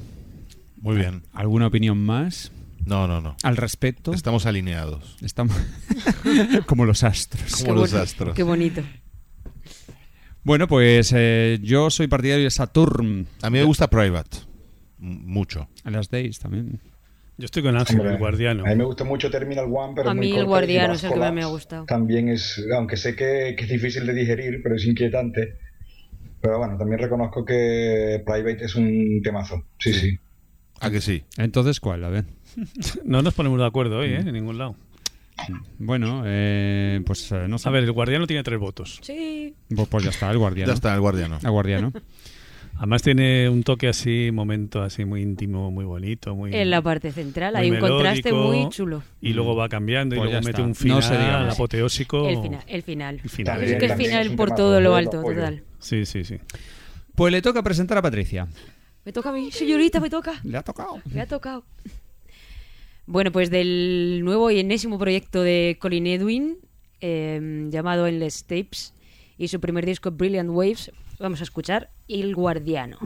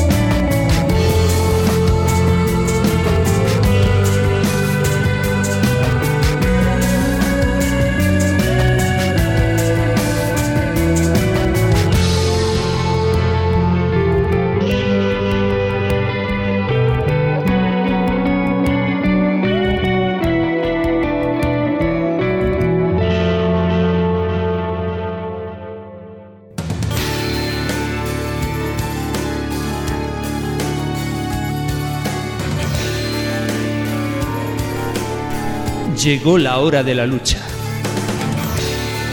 Continúa tu aventura por el intrépido mundo de Taimat.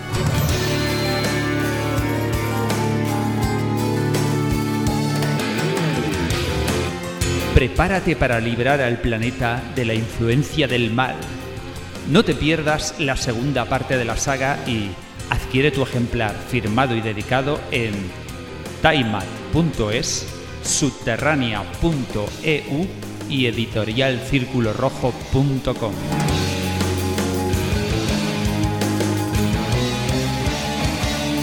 Bienvenido de nuevo a Taimat.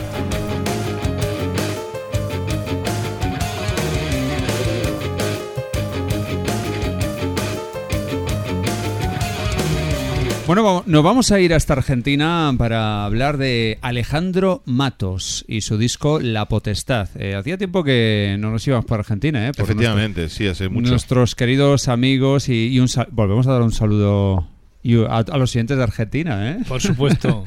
Saludos. ¿Es por eso por lo que has traído el polo de Argentina? Sí, sí, por Alejandro Mato. Muy bien. Pues nada, coméntanos, Alessandro.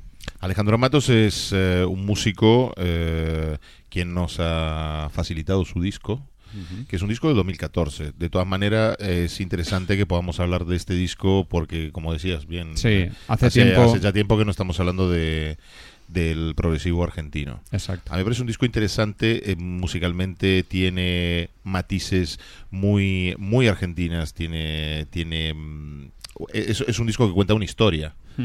Y, y yo creo que es muy válido y, y- y un disco del que, del que se debería hablar más.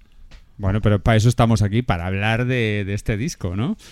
Digo yo. Por ejemplo. Yo sé que, por ejemplo, Lajarín, Lajarín lo ha escuchado también. Ahorita. le ha dado duro. De a hecho, Sí. de hecho, yo te he preguntado a ti por, por tu pasado argentino, porque en cierta Porque medida eres mi, pasado, argentino. mi pasado me condena. eso es Porque en realidad eres No, es- italo-argentino. No, y además porque yo estuve hablando con Alejandro Claro. y, y, sinceramente mm, es un disco que me ha parecido muy interesante. Muy bien. Pues yo también lo he escuchado bastantes veces. También estuve hablando con Alejandro en julio, más o menos, que fue cuando me envió el disco.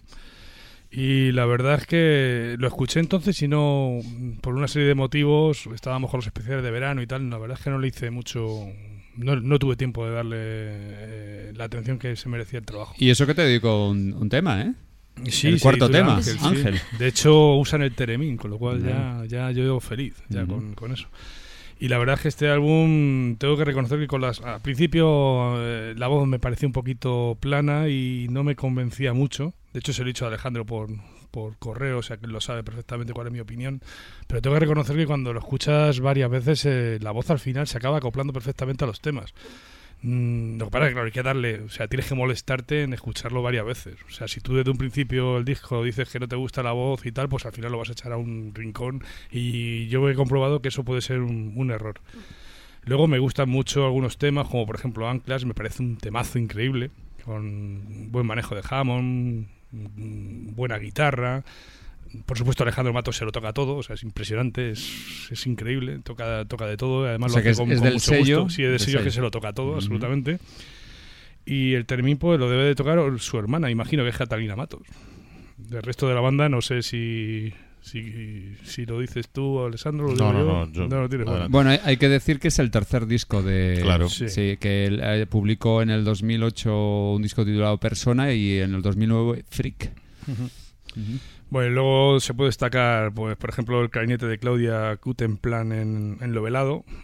Y luego el resto de músicos son Javier García eh, Atencio en la batería, Andrés Zadunaiski en el bajo, Mariana Gasloli al contrabajo. En el clarinete de Claudia Kutenplan, como he dicho, eh, Pedro Quiscurno en el bandoneón, que por cierto, decir que es el primer solo que escucho de acordeón o bandoneón No, que es me bandoneón, gusta. bandoneón, bandoneón. Sí, es bandoneón en este caso, pero son muy parecidos, por eso digo que es el primer solo que, utilizo, que, que escucho de este instrumento que me gusta mucho. Por eso destacaría que, que la primera vez que escucho algo que me, que me gusta. eh, en por eso e- tiene, tiene un punto que en general en el progresivo no se Genial. escucha. A mí me parece me, me pareció muy acertado y muy genial. Sí, sí, es muy genial ese solo. Sí, señor. ¿Y Y, eh, estoy de acuerdo contigo. A lo mejor el punto a mejorar sería la, la cuestión vocal. Sí, yo creo que más- es el- yo creo que echa para atrás a- al oyente en una primera escucha. ¿eh? Sí, A mí, por ejemplo, este disco, yo muchas veces lo he escuchado pensando cómo sería si esta misma historia la, la cantara un- una mujer, por ejemplo. Pues sería muy bonito. O, o otro tipo de, de matiz vocal, diferente. Eh, yo creo que ese es el, el punto a mejorar, digamos, porque el disco es bueno, el disco es bueno y es muy interesante, como dije. Bueno, y una, una, una pregunta, ¿qué os ha parecido la, la suite final, pertenencia? En mi opinión es quizá excesivamente larga. Yo diría que es demasiado larga porque ya el disco, cuando llegas a ese punto del disco, ya lleva mucho recorrido, lleva muchos minutos y me parece que quizás si se hubiese quedado en 17, 18 hubiese estado más acertado. Pero vamos, a mí me gusta, ¿eh? o sea, no, no, me, no me disgusta. La veo larga quizá para el oyente progresivo, pero mm, me gusta mucho, por ejemplo, el- la portada, que eh, Alejandro Matos también ha, ha- participado en ella, con Felipe Surcán, que es una portada muy bonita.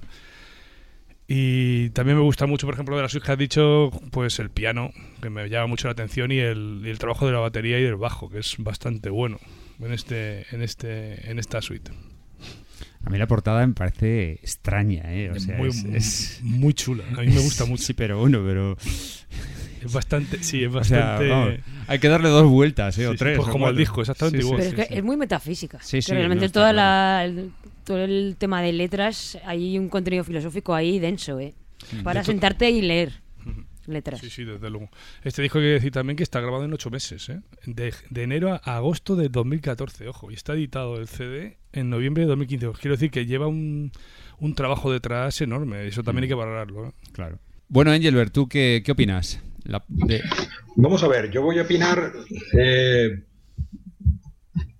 de cierta manera a nivel musical, voy a decir que este disco me encanta y sobre todo porque es algo fresco, fresco en el sentido que es bastante diferente a, las producciones que solemos escuchar, que suelen llegar en los últimos años. Me encanta la variedad de, matices e instrumentos eh, que hay, lo del clarinete, el contrabajo. Es un disco que está claro, bueno, y por las fechas que ya habéis comentado, se nota que eh, ha tenido encima muchas horas de trabajo, muchas horas de trabajo en todas, en cada uno de los instrumentos, en, en las capas, en los arreglos, sobre todo sin ser un disco que mm, roce mucho en lo, en lo muy complejo, lo muy virtuoso, cosa que está muy bien, cosa que está muy bien, porque la verdad es que to- todos los matices que tiene, todos los arreglos eh, cazan perfecto, ¿no? La- las melodías eh, están muy bien. Mm, La verdad, en- de manera general puedo decir que, que me ha gustado mucho. Sí que estoy de acuerdo mm, con lo que habéis dicho vosotros en la parte vocal, adolece un poco. O mm, si tengo que ser sin- sin- sincero, hay mm, partes que molesta un poco, que chirría, ¿no? Que parece que está fuera de, no sé, como, no voy a decir fuera de tono, pero, pero sí como que no calza muy bien con, con la música, no sé, es lo único que, que, me echa para atrás, pero, hombre, puedo, puedo decir que es, que es un trabajo que tiene mucho gusto, que está muy bien hecho. La verdad, y, y- y como a mí siempre me, me- me gustan las cosas que suenen frescas, no sé, diferentes, que metan instrumentos raros y, cosas extrañas y tiempos raros también, porque aquí esta es otra cosa, no hay, a ver, sí que hay muy 4x4, pero también la métrica la, la- la van cambiando mucho, ¿no? Lo que es el, a nivel de tiempo, lo van cambiando mucho, ¿no? Incluso dentro de un mismo tema, cosa que está, mm, que está muy bien también. Está muy Vamos, en trabajado. general, yo creo que es un gran trabajo. Sí, que es posible mejorar la parte de voces y un poco la producción en, en- en algunos, en algunos instrumentos también, ¿no? Pero eh, en general puedo decir que es un trabajo muy, muy, muy bien hecho. Bueno, pues escuchamos la opinión de Patri y decidimos un temita para, para pinchar. Patri, ¿qué, qué te ha parecido? Bueno, a mí tampoco voy a añadir gran Mucho cosa. más. Mm. Estoy de acuerdo en que a mí el principal problema que le vi al principio es que para mí se me hizo muy largo. Porque cuando ya llegas a, los siete temas primeros son, que es- pues, además son temas densos, son muy, no muy complejos en cuanto a virtuosismo instrumental, pero muy complejos en cuanto a cambios y a letras. Y llegar al octavo tema y encontrarte con que es un suitón de 25 minutos, eh, si no estás eh, muy concienciado, pu- puede costar. Puede costar. Pero mm, el, yo lo que le pongo de positivo es un disco hiper trabajado y homogéneo a nivel de calidad. No hay ningún ninguna canción en el que el nivel de calidad baje. Otra cosa que sí que, no sé si ya sea percepción mía de que tengo el oído mal o algo así, yo creo que hay temas en los que la voz en la mezcla está mm, demasiado alta. O sea, a mí hay muchas veces que me gustaría escuchar más eh, yo sé, los teclados, por ejemplo, que tiene unos teclados súper buenos y la voz eh, prevalece demasiado. Entonces Coincido tienes que estar ahí con la oreja Sí, estoy de puesta. acuerdo, estoy de acuerdo. dices, Estoy de acuerdo. Madre mía, está haciendo un solazo tremendo. Sí, sí, las Y yo no camas, lo- las camas es verdad que, que se quedan demasiado La- bajas. los es oigo muy bajitas. Sí, sí. Y la voz está demasiado alto. Yo sí, yo sí hubiese hecho Pero un no, poco... en todas, no en todas las canciones, No, no, curiosamente. sí, la pero- mezcla es como muy diversa. Pero cuando se nota, se nota mucho, eso es verdad. Efectivamente, sí. No sé, es un punto que me resultó un poco... A nivel lírico mejor. es muy bueno, ¿eh? Es muy bueno y es muy denso, Sí, es muy filosófico. muy- filosófico. es un viaje ahí sobre la identidad y el. No sé, como la, la pelea del yo y tal. Tiene, tiene mucha chicha para Mm. sentarse y escuchar con mucha tranquilidad. Eh, Ricardo. Yo solo aporto una cosa más, porque ya habéis dicho todos bastante, largo y tendido. Destaco un instrumento que no habéis mencionado, que es la guitarra. Para mí es el instrumento que más me ha gustado. Sobre todo la disco. acústica. Me ha gustado las guitarras a lo largo de todo el disco mucho, a nivel de producción, a nivel de sonido. Sí. De hecho, ha sido lo que me ha salvado un poco la escucha en algunos momentos, porque yo soy quizás de toda la mesa los que eh, el que menos me ha gustado la voz. La voz yo lo siento, pero no entro. No me gusta ni su tímbrica ni la forma en que la que la mete, que no ve- veo que esté mal, sino que veo que está hecho a propósito así. Es decir, es una forma Sí, sí. perfectamente factible, perfectamente eh, conveniente de hacer las cosas. No simplemente digo que no es no es de mi agrado. Sí, sí, está hecho a propósito, eso está, Está hecho a propósito, pero no es de mi agrado la voz. A mí me estropea bastante la- el resto de la música y las letras. Las letras me parecen interesantes, pero claro, cuando es como cuando escuchas un narrador, Sí, la no- historia no- que está contando, gusta. pero la voz suya No me gusta gusta. su voz. Pues aquí me pasa eso, ¿vale? La forma de meter la voz, la forma de cantar no, no va conmigo. Entonces a mí me estropea un poco el disco, pero es una cuestión mía muy personal. No significa que esté mal, sino simplemente que es mi forma de ver las cosas. Pero sí quería resaltar esto de la guitarra, que para mí es muy importante porque digamos que para mi gusto es lo mejor del disco. Muy bien, pues que, Bueno. que escuchamos. Yo, Ancla- ¿Anclas? yo Anclas. voto por Anclas, sobre todo que se fijan en lo que acaba de decir Richie precisamente en ese tema. La guitarra sobresale mucho y lo vais a poder ver. De acuerdo. Queda, queda de, de lujo la guitarra. De Entonces, acuerdo, de acuerdo. Lo que ha dicho Richie está muy acertado. Y también disfrutar del jamón. El Hay un poco de jamón ibérico. Bueno, este no es ibérico. Es un buen jamón el que mete también. Vale, pues eh, tú mismo, Ángel, preséntanos el tema. nada. Pues del disco de Alejandro Matos, nuestro amigo Alejandro Matos, eh, La Potestad, vamos a escuchar el tema Anclas.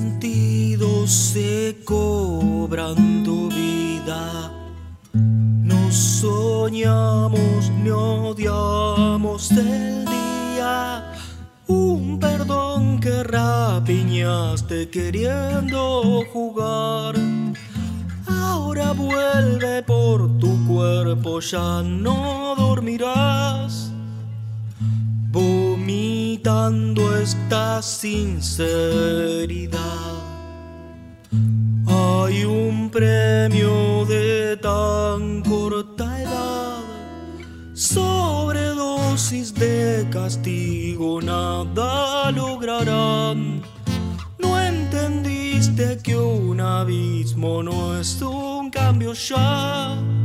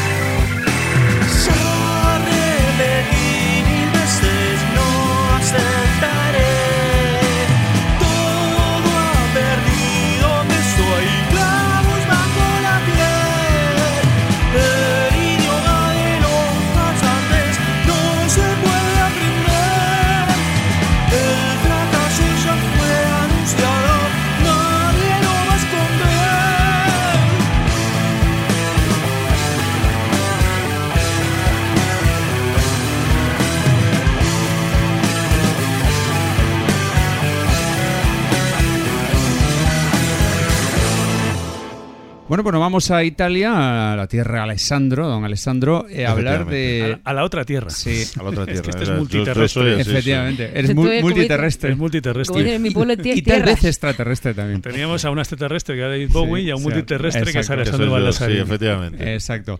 Bueno, pues para hablaros, de- hablaros del debut de una banda impresionante, eh, chicos jovencísimos, se llama Mungressive y, y presenta un tema, Winds of the Time, que, me parece un discazo tremendo, ¿eh? Tremendo. O sea, básicamente por la exquisitez de, de- de las composiciones, de la música y, y de cómo ejecutan todos los temas. O sea, con una elegancia, con un gusto y sobre todo con una madurez que cuando ves las edades dices tú, es increíble. O sea, o llevan tocando desde, desde los 10 años o no me lo explico. ¿no? Es impresionante. Es alucinante. Una vez Van más, tocando, van tocando todos los palos del progresivo, además. Sí, porque sí, sí, porque no es que se. A, diferencia de lo que pasa con muchos grupos de progresivo italiano, que son más que clásicos. más clásicos o siguen una línea que es muy típica del progresivo italiano. Eh, estos chicos están tocando, mm, son multifacéticos Sí, y, van, sí. y van como mm, abriendo el abanico de posibilidades dentro del progresivo y, y hay puntos que son eh, más parecidos a lo que puede ser Neil Morse, otros puntos que son más parecidos a lo que puede ser el neoprogresivo más clásico, Mm. Total. tienen otros puntos que son más Experimentales. experimentales, otro que es sí progresivo italiano clásico, Mm. o sea, como van, van eh, viajando a través de todos Eso los tipos de, de subgéneros o géneros que puede, puede dar el, el progresivo. Eso es una cosa que enriquece muchísimo este disco. Mm, Y total. además que lo hacen con una cantidad y una claridad de ideas impresionante. Porque muchas veces es difícil eh, su- sustraerse a caer en el famoso ejército de los clones que dice Mm. siempre Angel, ¿no? Y estos chicos lo consiguen, pero lo consiguen de qué forma, ¿eh? Porque es que, como tú has dicho, Alessandro, te recuerdan a todo eso, pero como si dijéramos de pasada. Es decir, sí, con sí. sus propios toques Efectivamente. con su mm, genialidad propia. Y dices, "Oh, estos chavales tan jóvenes ya de su primera obra, de su ópera prima, ya empiezan así. Madre mía, el camino que tienen por delante. No, no, es, es tremendo. ¿eh? Es, es de estas bandas que dices tú, madre mía, qué debut. Pero no solamente eso, es que dices lo que comentábamos antes, pero es que son jovencísimos. Y ojo a la producción. Un Sí, equilibrio muy buena, perfecto muy entre los buena. Instrumentos, sí, sí, sí. unos cortes perfectamente editados que cuando pasas de lo sinfónico a lo metálico y vuelves de repente a lo clásico y pasas de repente a lo eh, pues, no sé, a lo psicodélico y todos esos cambios los has hecho de una forma perfectamente encajada, sin que los instrumentos se vayan de madre, sin que haya fallos en la edición, dices, caray, qué, qué Este- calidad de sí. producción, y Este qué calidad de edición. Este tipo de discos demuestra que realmente hay una, como te digo, una nueva generación, hay un reciclado, ¿no? Cuando, cuando escuchas esos discos de bandas clásicas que te decepcionan y de repente te encuentras con bandas jovencitas que hacen esta, esta maravilla de música bien, bien, bien compuesta, bien arreglada, bien producida, bien ejecutada, tú, es que hay un cambio generacional bueno, positivo, ¿no? Solo le encuentro una pega, el fade out del primer tema. Ah, que sí. Del segundo, Ah. del segundo. O el segundo El tema, segundo. bueno, el segundo Segundo, tema. Segundo. O sea, es No, que no, no, yo aquí soy un pongo- fundamentalista del, del, del fade out. O sea, soy un Tengo- talibán del fade out. Tengo apuntado fade out con tres exclamaciones, muerte. Muerte. Fa- El fade Bueno. out es fade out o muerte. Sois,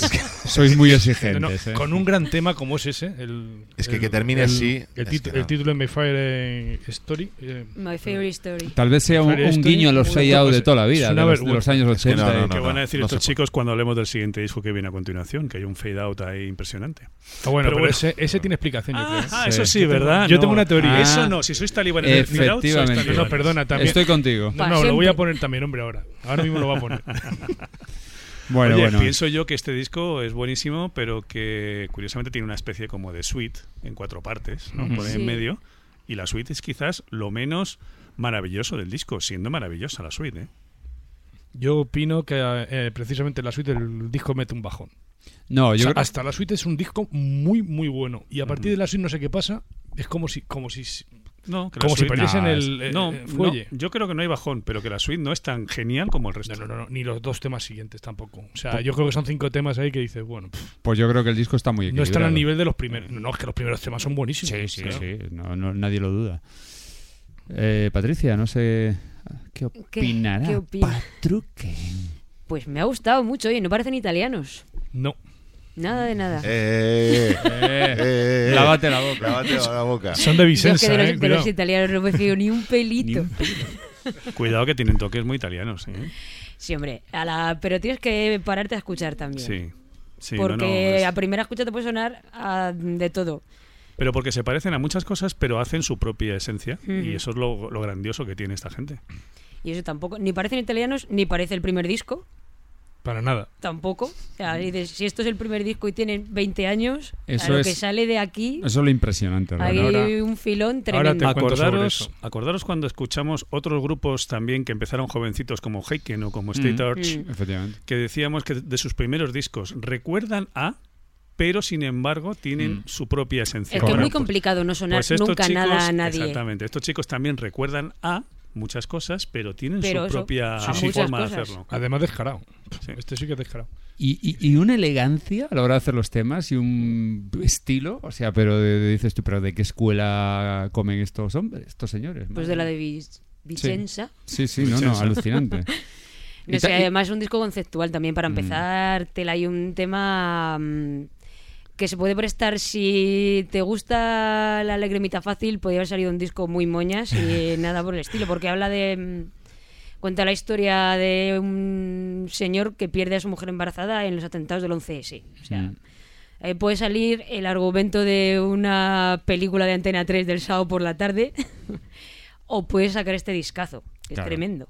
Bueno, ojo, yo quería decir con respecto a esta banda que, que no es el primer disco de los integrantes como tal. O sea, hay tres integrantes que ya habían sacado Un EP. Sí, con un grupo que se llama Math Joke, creo que es.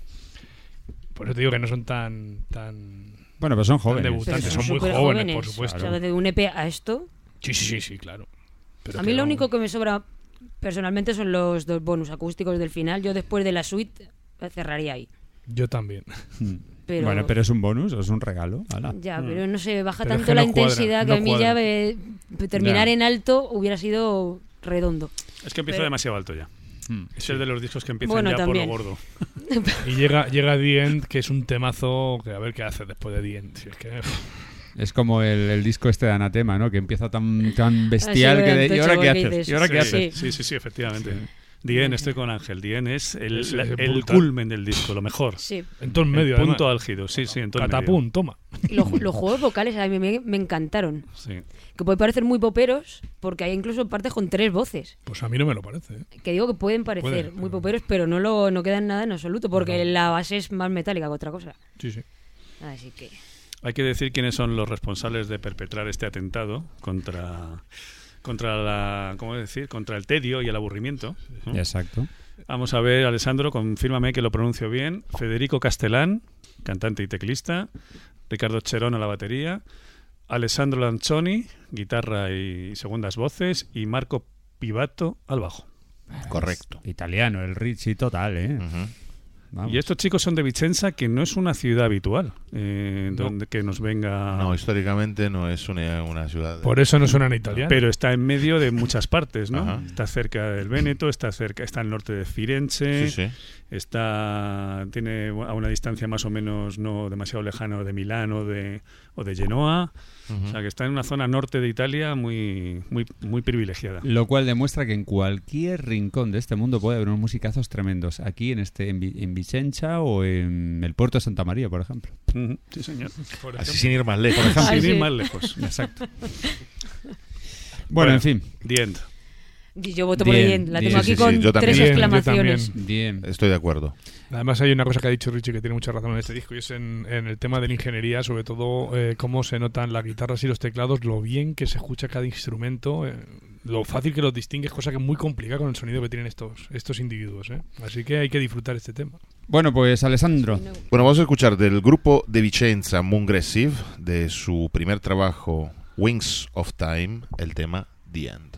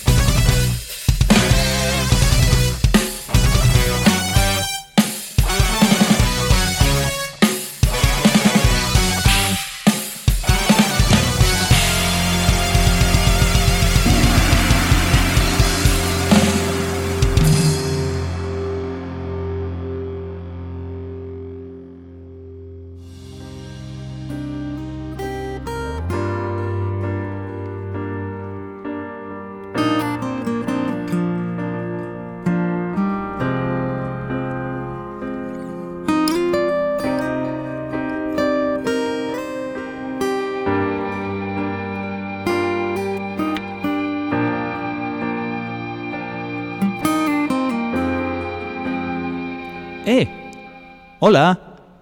¿Te está gustando el programa de hoy? Subterránea existe gracias a ti que nos escuchas.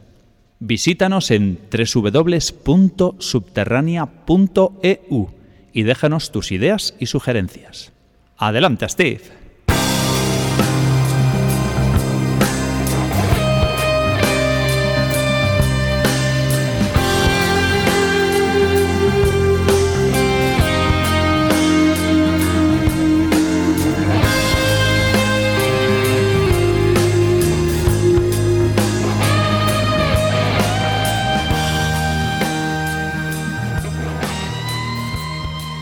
Bueno, pues llegó el momento de ir efectivamente al puerto Santa María, Cádiz, para hablaros de nuestra querida ba- banda de buenos amigos y grandísimos músicos que son Glass y su tercera parte de sus jam session, estas tan famosas, eh, los Take, el Take 3, grabado en Japón, en su gira por Japón y que, eh, según tenemos entendido, pone cierre al, pues, eh, a esta trilogía ¿no? de, de- de discos fabulosos y que este tercero no podía ser menos, es otro disco impresionante. Bueno, ya debatiremos también, podemos aprovechar cuál es el que más nos gusta de los tres, pero una vez más hay que decir a, a- a la gente de Glass que enhorabuena, habéis hecho un gran disco y eh, a mí me parece... Todavía no sé cuál, de- cuál es el que más me gusta, yo creo que el 2, para mí mi favorito es el 2. De Cada momento, uno tiene. Yo creo que cada uno tiene su. Pero punto. cada uno tendrá, Sí, exactamente. El primero es de color rojo, el segundo de color amarillo y este es de color gris. Pero no por ello es el más gris, ni mucho menos, a nivel musical. ¿Os ha gustado? ¿Qué opináis? Bueno, Glass eh, no, no es una sorpresa que, Nah. que saquen un disco bueno. No es una sorpresa. Pero aparte hay que decirlo, que son discos improvisados. Claro, es pura improvisación. Vamos a, a grabar el disco, vale. ¿Y qué tocamos? Pues no sé lo que salga. O sea, ellos eh, juran y perjuran que no hay nada pactado. De Yo te- me lo creo, ¿eh? Sí, sí, sí, sí, sí. Claro, ya lo- los hemos visto en directo, ya sabemos cómo se lo montan. Son increíbles. Eh, Opiniones.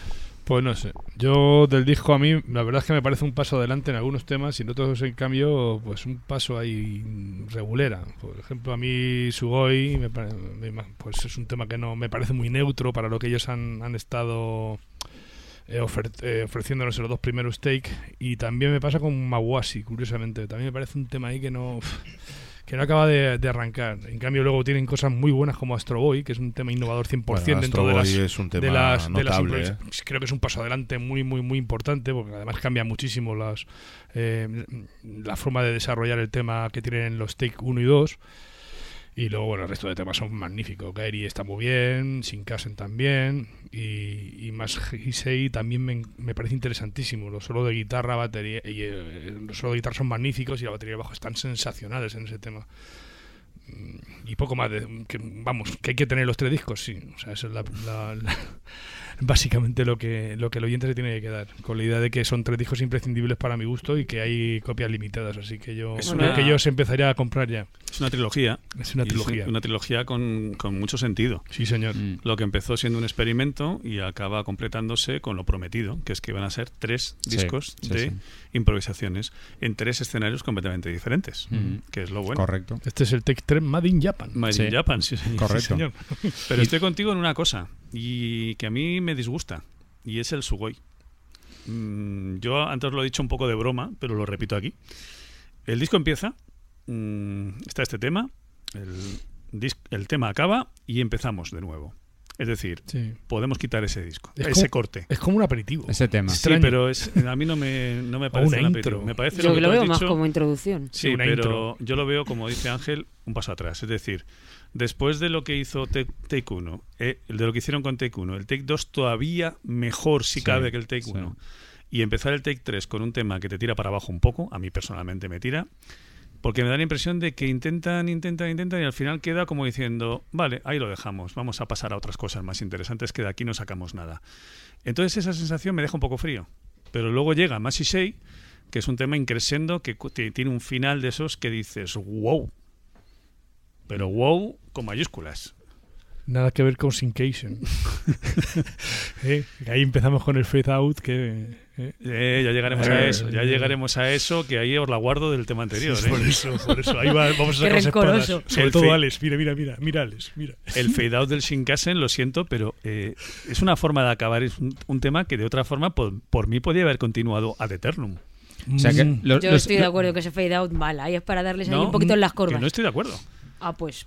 A ver, es que es un tema que podía haber continuado y si hubieran seguido 30 minutos más, yo lo hubiera seguido disfrutando 30 minutos más. Porque es maravilloso. Pero se había hecho por demasiado, demasiado previsible el sonido en ese tema. O sea, yo creo que lo bajan porque ya es demasiado estándar lo que está sonando. Entonces dicen, No, yo creo que lo continuaron porque estaban a gusto, estaban haciendo algo muy bonito, porque es precioso esa parte. O sea, eh, independientemente de que el, el disco está lleno de calidad y de, y de monstruosidades sonoras por todas Por partes, todos en el buen sentido, claro. es que ese tema es además es agradable, es bonito. Yo creo que estaban disfrutando con él. Y entonces llegó un momento en que dijeron, bueno, pues vamos a cortarlo por aquí porque si no, si nos vamos a un tema de 30 minutos. puede ser que Y durase yo eso. creo que simplemente hicieron un corte ahí porque era la mejor forma de acabarlo para la grabación. Eh, yo, de hecho, ya le preguntaremos cuando les veamos si tienen Sí. una versión extendida. Alessandro y yo ya hemos sacado la mano que me hace la nuca. Pues yo, sé la verdad, yo sé la verdad. Ver, Eso fue que el técnico de sonido japonés fue bajando el volumen, haciendo un fade out para ir a mear y después lo dejó así. No, es broma, es broma, es broma. Se le cayó el No vaso sé. de café. y- Yo lo siento, pero si el artista ha decidido que ese tema, que es maravilloso, acabe con ese fade out, pues acaba con ese fade out. Hay Lo algo, siento. hay algo Mm. quizás que haya fallado y hayan querido dejar No el lo tema sé. así. A No saber. Ya es se que lo- puede mira, haber es muy- una pregunta para hacerle. una la buena persona. Sin pregunta. duda, Sí. sin duda habría que preguntar. Anhelo, anhelo que canta. Pero que- qué bonito ese tema, ¿eh? Anhelo es, que suele cantar. es precioso. Y bueno, si es que el disco está lleno de genialidades, quitando Sugoi. Insisto, ¿eh? que a mí lo de Sugoi me ha enfadado. Ah, pues a mí no. Yo es que lo veo como una introducción. Me Además, como una introducción muy japonesa para que Sí. vayas abriendo la oreja y sepas lo que te puedes encontrar. Parte de ello. A mí es que comparado con el resto, que, que es No un sé, corte está muy que, por debajo, que me sobra. verdad. Hombre, hay que que- me sobra. No sé, Hay joder, que- tampoco es tan mal tan mala canción, ni mucho menos. No, no, si no, no es mala, pero que, es que, joder, si tienes que, que buscar un tema más flojo en los tres discos es ese. A ver, ten en cuenta que estamos hablando de genialidades. Entonces el Sugoi este está muy lejos de ser una genialidad. Hmm. Es tan, Es un calentamiento. tan yo poca creo. cosa. Sí. Tan poca Y cosa. ahora sí tiene una percusión. No, no, si, si este Sugoi tocado por... O sea, si esto fuera de otra gente estaríamos diciendo, mira, esta gente promete. Sí, sí, claro. Pero estamos ahí hablando está de el tema, claro. Estamos ahí hablando estamos. de tres monstruos. Ese es el problema. Vuelvo a repetir que cuando digo monstruos estoy diciendo en el buen Sí, sentido. no como ¿eh? monstruos de la No, cosa no, del claro, pantano. claro. Mm. No son monstruos las galletas. Estoy absolutamente de acuerdo con Richie. Si este tema lo hace otro grupo, decimos, joder, fantástico. Pero en Glass es que nos han muy mal acostumbrado. El- Claro. exacto. Ese es el problema que tienen. Sí. Que eso es, un, es un tema de alto nivel, pero joder, en comparación con los estratosféricos que tienes del resto, Claro, dices, me joder. deja un poco pobre ahí. Sí, te deja un poco frío, exacto. Eh, exacto. Bueno, le vamos a preguntar a Angelberg. Ahora a ver qué hace. Ay, ay, ay. Ay, ay. Uy, uy, uy. El, el ay, ay, ay suele ser negativo. No, no, Esa es no. otra forma. Es excelente. ¿No? Bueno, a ver, hay- mm, habéis dicho cosas muy ciertas. A ver, es Glass al final, ¿no? Y Glass efectivamente nos tienen acostumbrados a que todo producto es de calidad, siempre. No, y a ver, hay que tener ciertas eh, cosas en cuenta. Eh, esta gente, como ya sabemos todos, como sabemos oyentes, no es un grupo, una banda mm, a lo habitual, ¿no? De estas de ponerse a componer canciones, de preparar demos y tenerlas eh, listas ya antes de meterse en un estudio de, de grabación. Son gente que la- lo principal de ellos es la improvisación, ¿no? El tema es que una vez se puede salir bien, otras veces puede salir mal. ¿No? Y no, no voy a decir que es un mal, mal disco, para, para nada. Tiene, tiene cosas muy, muy geniales y muy interesantes. Sin embargo, hay otros que, uf, que sinceramente me aburren, ¿no? A mí, particularmente.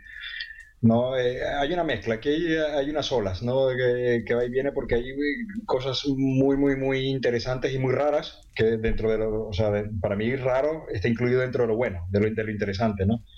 Y, hay otras cosas que quizás eh, divagan un poco o, quizás invierten mucho tiempo, ¿no? En pasajes eh, eh, monótonos, no, perdón, no voy a decir monótono, quizás más aburridos, vamos a decirlo así. Sin embargo, en total, podemos decir que es un trabajo interesante. Yo es que particularmente me quedo con el tema Mabashi, que tiene unas baterías y uno, un ritmo eh, bastante extraño que, me encanta, que, mm, que está muy bien. ¿no? Luego el Astro Boy también es muy cachondo. Y bueno, o sea, a ver, es Glass. Eh, y, tenemos que tener en cuenta que es, es una banda que, que improvisa y que todo va sobre la marcha y, y en eso son geniales. O sea, la verdad, ya me gustaría a mí aprender el arte de la, de la improvisación y hacerlo tan bien como, como lo hacen ellos. Eh, eh, y es que tú, yo creo que si tú quitas un componente, cambias a un tío por otro, ya no es igual. Porque es que se nota claramente que tienen una química, una conexión entre ellos, ¿sabes? una conexión mental. Son geniales los Una tres. conexión De, de- de energía, de, de una cosa que solo puede salir eh, entre estas personas, ¿no? Y si cambias eh, uno ya, ya no es el resultado, ya no, ya no es lo mismo, no voy a decir, puede ser mejor o peor, pero que no, que no es lo mismo y nada. O sea, puedo decir, sí, en, en general mi enhorabuena o- otra vez a estos señores que son muy grandes. Son el super trío español. Y tanto. Efectivamente, así es. Bueno, eh, yo voy a hacer una pregunta a todos. Eh, ¿Cuál es el take que más os gusta? El mío ya os he dicho que el 2. Igual, yo opino igual, el 2. Yo también, creo Yo que el dos. eh, a mí Dos. también. El 2. El 2, sin ninguna duda. Y Patricia está ahí. No ahí, ahí, estoy no, dudando entre el no 2 y el sé. 3. Que a mí el 3 me ha gustado una barbaridad, ¿eh? El 3 es muy bueno, pero el 2 es mejor. eh, El Bueno, 2 para el dos ti. es esa ambientación ahí en, el Sí. sitio que están tocando, ese Sí, sí, calor sí, que se intuye. Es- esa- Es que yo soy más de Japos. Pero- que de dunas de bueno, Bolonia. tiene que haber, tiene que haber alguien Tiene que que, que haber. diga el 3, joder. A mí el 3 me parece una animalada. Pues ya está. Habrá que preguntar una cosa. El, el Take 2, que es de color amarillo, fondo amarillo, sobre las figuras, eh, que, bueno, eh, cuadrados, triángulos que, que ponen en las tres, son es figuras de- amarillo de... ese calor y arena, seguramente. El, el- el gris de Take 3 puede ser de la urbe de Tokio y el Take 1, el rojo. de la contaminación, fíjate. O de la- diría. o de la de contaminación. Japón, que es brutal. Sí. Y el Take 1, el rojo, ahí ya no, no sé yo de- descifrarlo. Digo yo, yo ¿eh? creo que la, la- tensión, ¿no? El- Puede ser, la tensión de. el- cuando llegas al rojo, ¿no? En el sí. coche, o sea, es algo así, Sí, ¿no? Decir, sí. "Guau, me la juego todo aquí. Venga. mm. Pues puede ser eso. A lo mejor los colores tienen otra pregunta buena para hacerle. Ahora, ahora está- nos está escuchando seguramente Glass y está diciendo que se están partiendo de risa y dice que nada, nada que que, se han fumado. ¿Pero qué dicen estos? ¿Qué dicen estos locos? Ahí está. Pues seguramente no. Tiene la ventaja de que pueden venir en cualquier momento y darnos Sí, una colleja. Efectivamente. No, no. O, o entrar en directo cualquier día, a saber. Ellos son capaces de decir, oye, no tenéis ni idea de lo que estoy diciendo. Por cierto, hay que decir que este Take 3 va a estar físicamente a la venta, bueno, está ya, físicamente a la venta en el espacio cultural SDI, que está en Secretos de India, Exacto.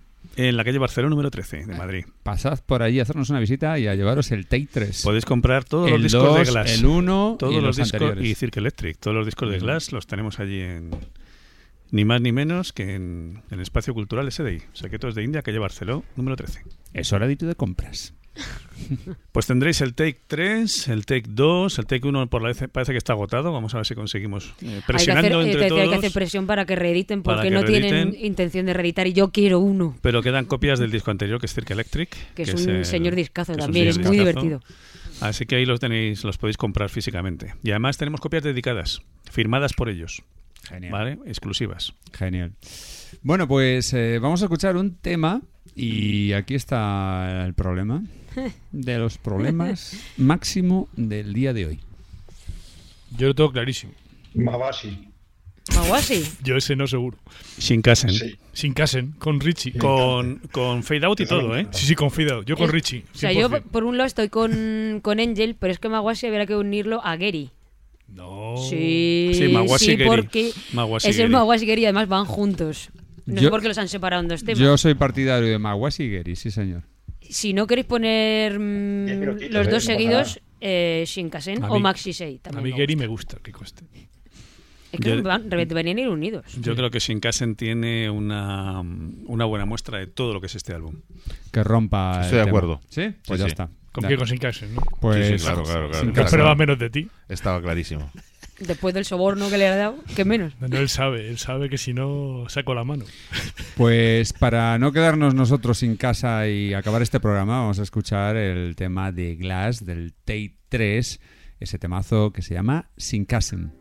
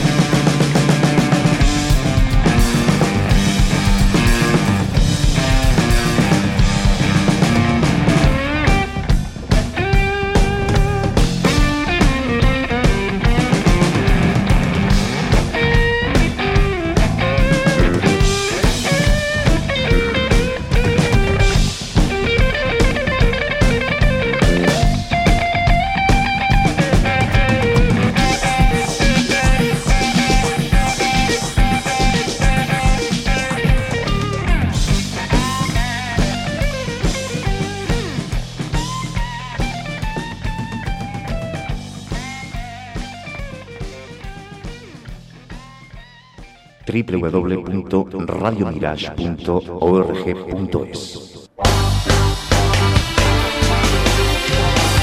Conecta con nosotros 24 horas de rock sinfónico progresivo en la red. Radio Mirage.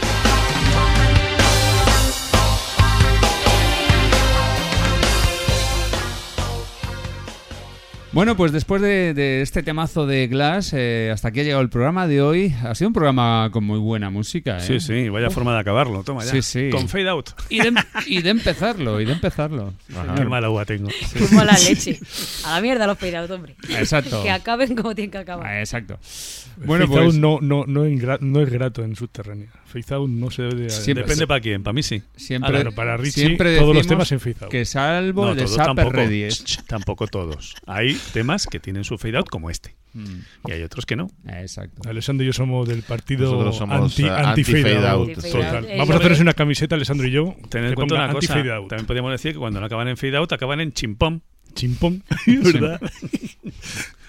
Fade out, no gracias. Fade out, no, gracias. Vamos a hacer una camiseta tú y yo amarilla, ¿eh? Pero amarilla y va a ser fade out, no gracias. Chimpón, no merci. Y espérate que no pongamos el dedo. ¿Eh? Ojo. Que se, va, que se va yendo, que se va desdibujando en fade out. Fucking Sí, sí. fade out, ¿no? Bueno, Bueno, en fin. En fin, Menos cachondeo. Y... en fade out. Exacto. Oye, ¿y si acabamos el programa en fade out? no hay, no hay. ¿Eh? No hay. No hay. No hay lo ¿El que, te- no hay, Si no hay lo que que tener. Un programa en fade out. Sí, sí, sí.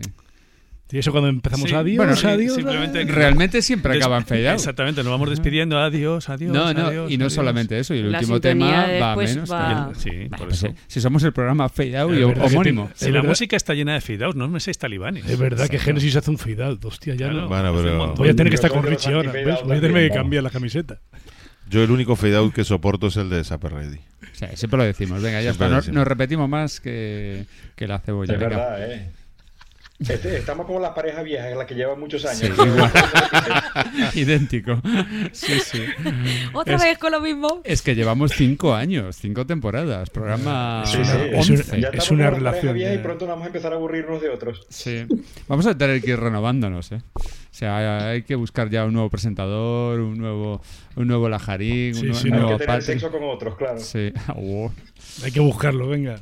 Bueno, Animamos a la gente a que lo busque. exacto. Bueno, pues nada, eh, vamos a empezar por Angelbert. Angelbert Rodríguez, muy buenas noches y muchas gracias por estar ahí desde Barcelona. ¿Cómo está Barcelona? Bonita, como siempre, ¿no? Muy bien, Barcelona como siempre, calorcito. Bueno, es un, yo acostumbrado en los últimos años a los inviernos eh, fuertes. Polacos. Aquí se está de maravilla. Sí, Vamos, sí. o sea, muy bien, muy bien. Y nada, que, que el placer es mío. El placer es mío como, como siempre, de todavía ser parte de esto y, y poner un pequeño granito de arena, porque la verdad es que mm, compararme con vuestros conocimientos y, vamos, eh, sois unos cracks. Os admiro muchísimo, eh, soy el primero que os admiro muchísimo. Qué va. Y nada. Y bueno, te, te vamos a firmar un autógrafo cuando te veamos. Se llama Modes, ¿no? Modes Angel. No ¿no? seas modesto, que tú también eres otro crack. Qué grande, macho. No, hombre. Sí, señor. Y nada, y un saludo a todos los oyentes y que seguimos, aquí seguimos eh, con mucha fuerza y con mucha energía, como siempre. Y nada, a, segui- a seguir tan frikis y locos por la música como siempre. Eso es. Bien dicho, sí, señor. Pues nada, Angelbert, ya, ya, no, ya vamos hablando y escribiendo. Un abrazo, sí, sí. Un abrazo. Bueno, despedimos también de. No sé por dónde ir, a ver, a Ángel Gómez Lajarín, el Goblin. Bueno, pues, pues nada, eh, buenas noches a todos. Ha sido un programa muy divertido. Para mí ha sido una especie de reencuentro con vosotros. Hacía tiempo que no aparecía por aquí, pero bueno, que. Que no aparecías en condiciones. No, o sea, no, no, estaba en otra dimensión. Bueno, sí, en condiciones nunca he estado. Para que no vamos a engañar. Eso de que no, No parecía en condiciones parece que solía venir borracho, No, no, cosas no, no. así. Bueno, en- puede, puedo, conmigo puede ocurrir cualquier cosa. ¿sabes? en condiciones, quiero decir, en todo el programa participando, porque Sí, en el último tenido- estaba, no estaba, ¿no te acuerdas sí, que le llamábamos sido- el Guadiana? Sí, sí, sí. Pues, sí, bueno, esto ha sido ya, digamos, en plan como siempre. Y nada, que un placer hablar de tanta buena música y que el progresivo tira para adelante. Y yo estoy muy feliz por ello, así que ala. Tiremos y buenas noches a todos y a divertirse. Ahí está, muy bien. Abrazos. Sí, señor. Muy bien. Fabuloso. A falta de Germán, la despedida de Lajarín es buena. Sí, señor. Bueno, Patruquen, como siempre, yo te voy a despedir. Mira, No hay Patita, más que estás tontas descojonando. aquí, como si- ¿eh? Hombre, hombre. Pues estando nosotros, ¿qué esperas? Subterránea pone no buen- esperaba menos. buena música, hace comentarios interesantes y sobre todo mucha tonta. Claro, si no, no sería subterránea. Hoy la única que está seria ha sido ella, o sea que hay que. Hay que, manda hay- hay- huevos. hay que rendirle pleitesía. Date cuenta ¿eh? hasta dónde hemos llegado. ¿Cómo estará, cómo ¿Cómo estará está el el patio? patio para que yo sea la seria? Sí, sí, Madre pues mía. hoy, hoy has estado tú seria, o sea, que tela. Pero vos sois unos irreverentes. Exacto. No miramos demasiado el ombligo. Bueno, pues nada, Patri. Un placer. Hasta Hasta la próxima. Portaos bien. Sí, lo haremos, lo haremos. Alessandro, Ha sido un gusto, como siempre. Buonanotte. Eh, buonanotte a tutti. Sí. Que duerman bien, que se diviertan, que lo pasen bien. Y nada, felices Pascuas. Y nos veremos. Y si no nos veremos, nos mandaremos una postal. felices Pascuas, ¿por qué? Porque algo- hoy. Por decir algo, ¿no? Hoy, hoy toca. Hoy toca. ¿Cómo estará el charquito? No, no, por Dios. déjalo, déjalo. ¿Cómo estará el charquito? Vale. Y ahí la dejamos. Y ahí lo dejamos, exacto. Y hasta Busquen aquí la, puedo solu- leer. busquen la solución en página 47. Perfecto. Bueno, en fin. eh, Ricardo, eh, que muy buenas noches para ti también. Sí, sí, no, sí, buenas noches. Encantado, sí, sí. ¿Sí? ¿Ya está? Sí, sí, sí, sí. Buenas noches. Encantado. Hala, chao. Buenas noches, buenas noches y nada, un placer más. Un- Un placer más. Un placer más. ¿Cuántos Oye, placeres hemos tenido hoy? Coño, está bien. Cuanto más placer es mejor. Un placer, como no, estar aquí, un programa más. A ver, Eso es que quiero abreviar tanto que ya no, no sé Sí, cómo sí. hacerlo. Que lo dicho, que gracias a los que nos seguís escuchando y, y nada, que seguimos en la brecha. Otro año más, camino ya de cumplir nuestro quinto aniversario. Mm, Cumpliremos cinco añitos, ya pasaremos a, último año de parvulitos, ¿no? mm. Con los cinco años. Tercero de infantil se llama Tercero ahora. de infantil se Cuidado. llama, ¿no? Cuidado, pues mira. Eh, subterránea crece. Como siempre. Hasta pronto. Vale, perfecto. Está bien. Fantástico solo, ¿eh? Está- está- tiene que dar la estoy, bendición. estoy orgulloso de ser su compañero. Urbietor, por favor, Pero si es que si queréis hago un fade out, pues sigo hablando, sigo hablando. No, y no, yo, mismo me voy bajando. Te juro. ¿Eh? No, no. Vamos A ver, Venga, me voy bajando. A mí me ha emocionado. Richie hoy, ¿eh? Me ha emocionado. En breve, en breve vamos a pero- decir así. En breve saldrá Ricardo Hernández a dar la bendición Urbietorbi al balcón. No, pero. al balcón. Pero lo peor, eh, os habéis perdido el, el fade out de, de Richie. Lo habéis perdido por hablar, por pisarle. Lo habéis, lo habéis perdido. Lo he muy hecho, lo he hecho. Lo he hecho, sí, Bueno, sí. venga, que Quedará- lo haga otra vez. Que lo haga otra vez. Quedará grabado. No, no, no, no se repite. Quedará ¿Cómo grabado que para siempre. ¿Cómo que no? Bueno, pues hasta aquí el programa. Yo soy David Pintos y ha sido un placer enorme reunirme con mis buenísimos amigos de Subterránea y con todos los oyentes para hablaros de buena música, como siempre, la que os traemos, la que pescamos por todo el mundo, la que recuperamos, la que promocionamos, esa música que tanto nos gusta. Hasta el próximo programa. Nos vemos, pasadlo bien y eh, nos hablamos, nos escuchamos, nos escribimos y todas esas cosas. Adiós. Adiós.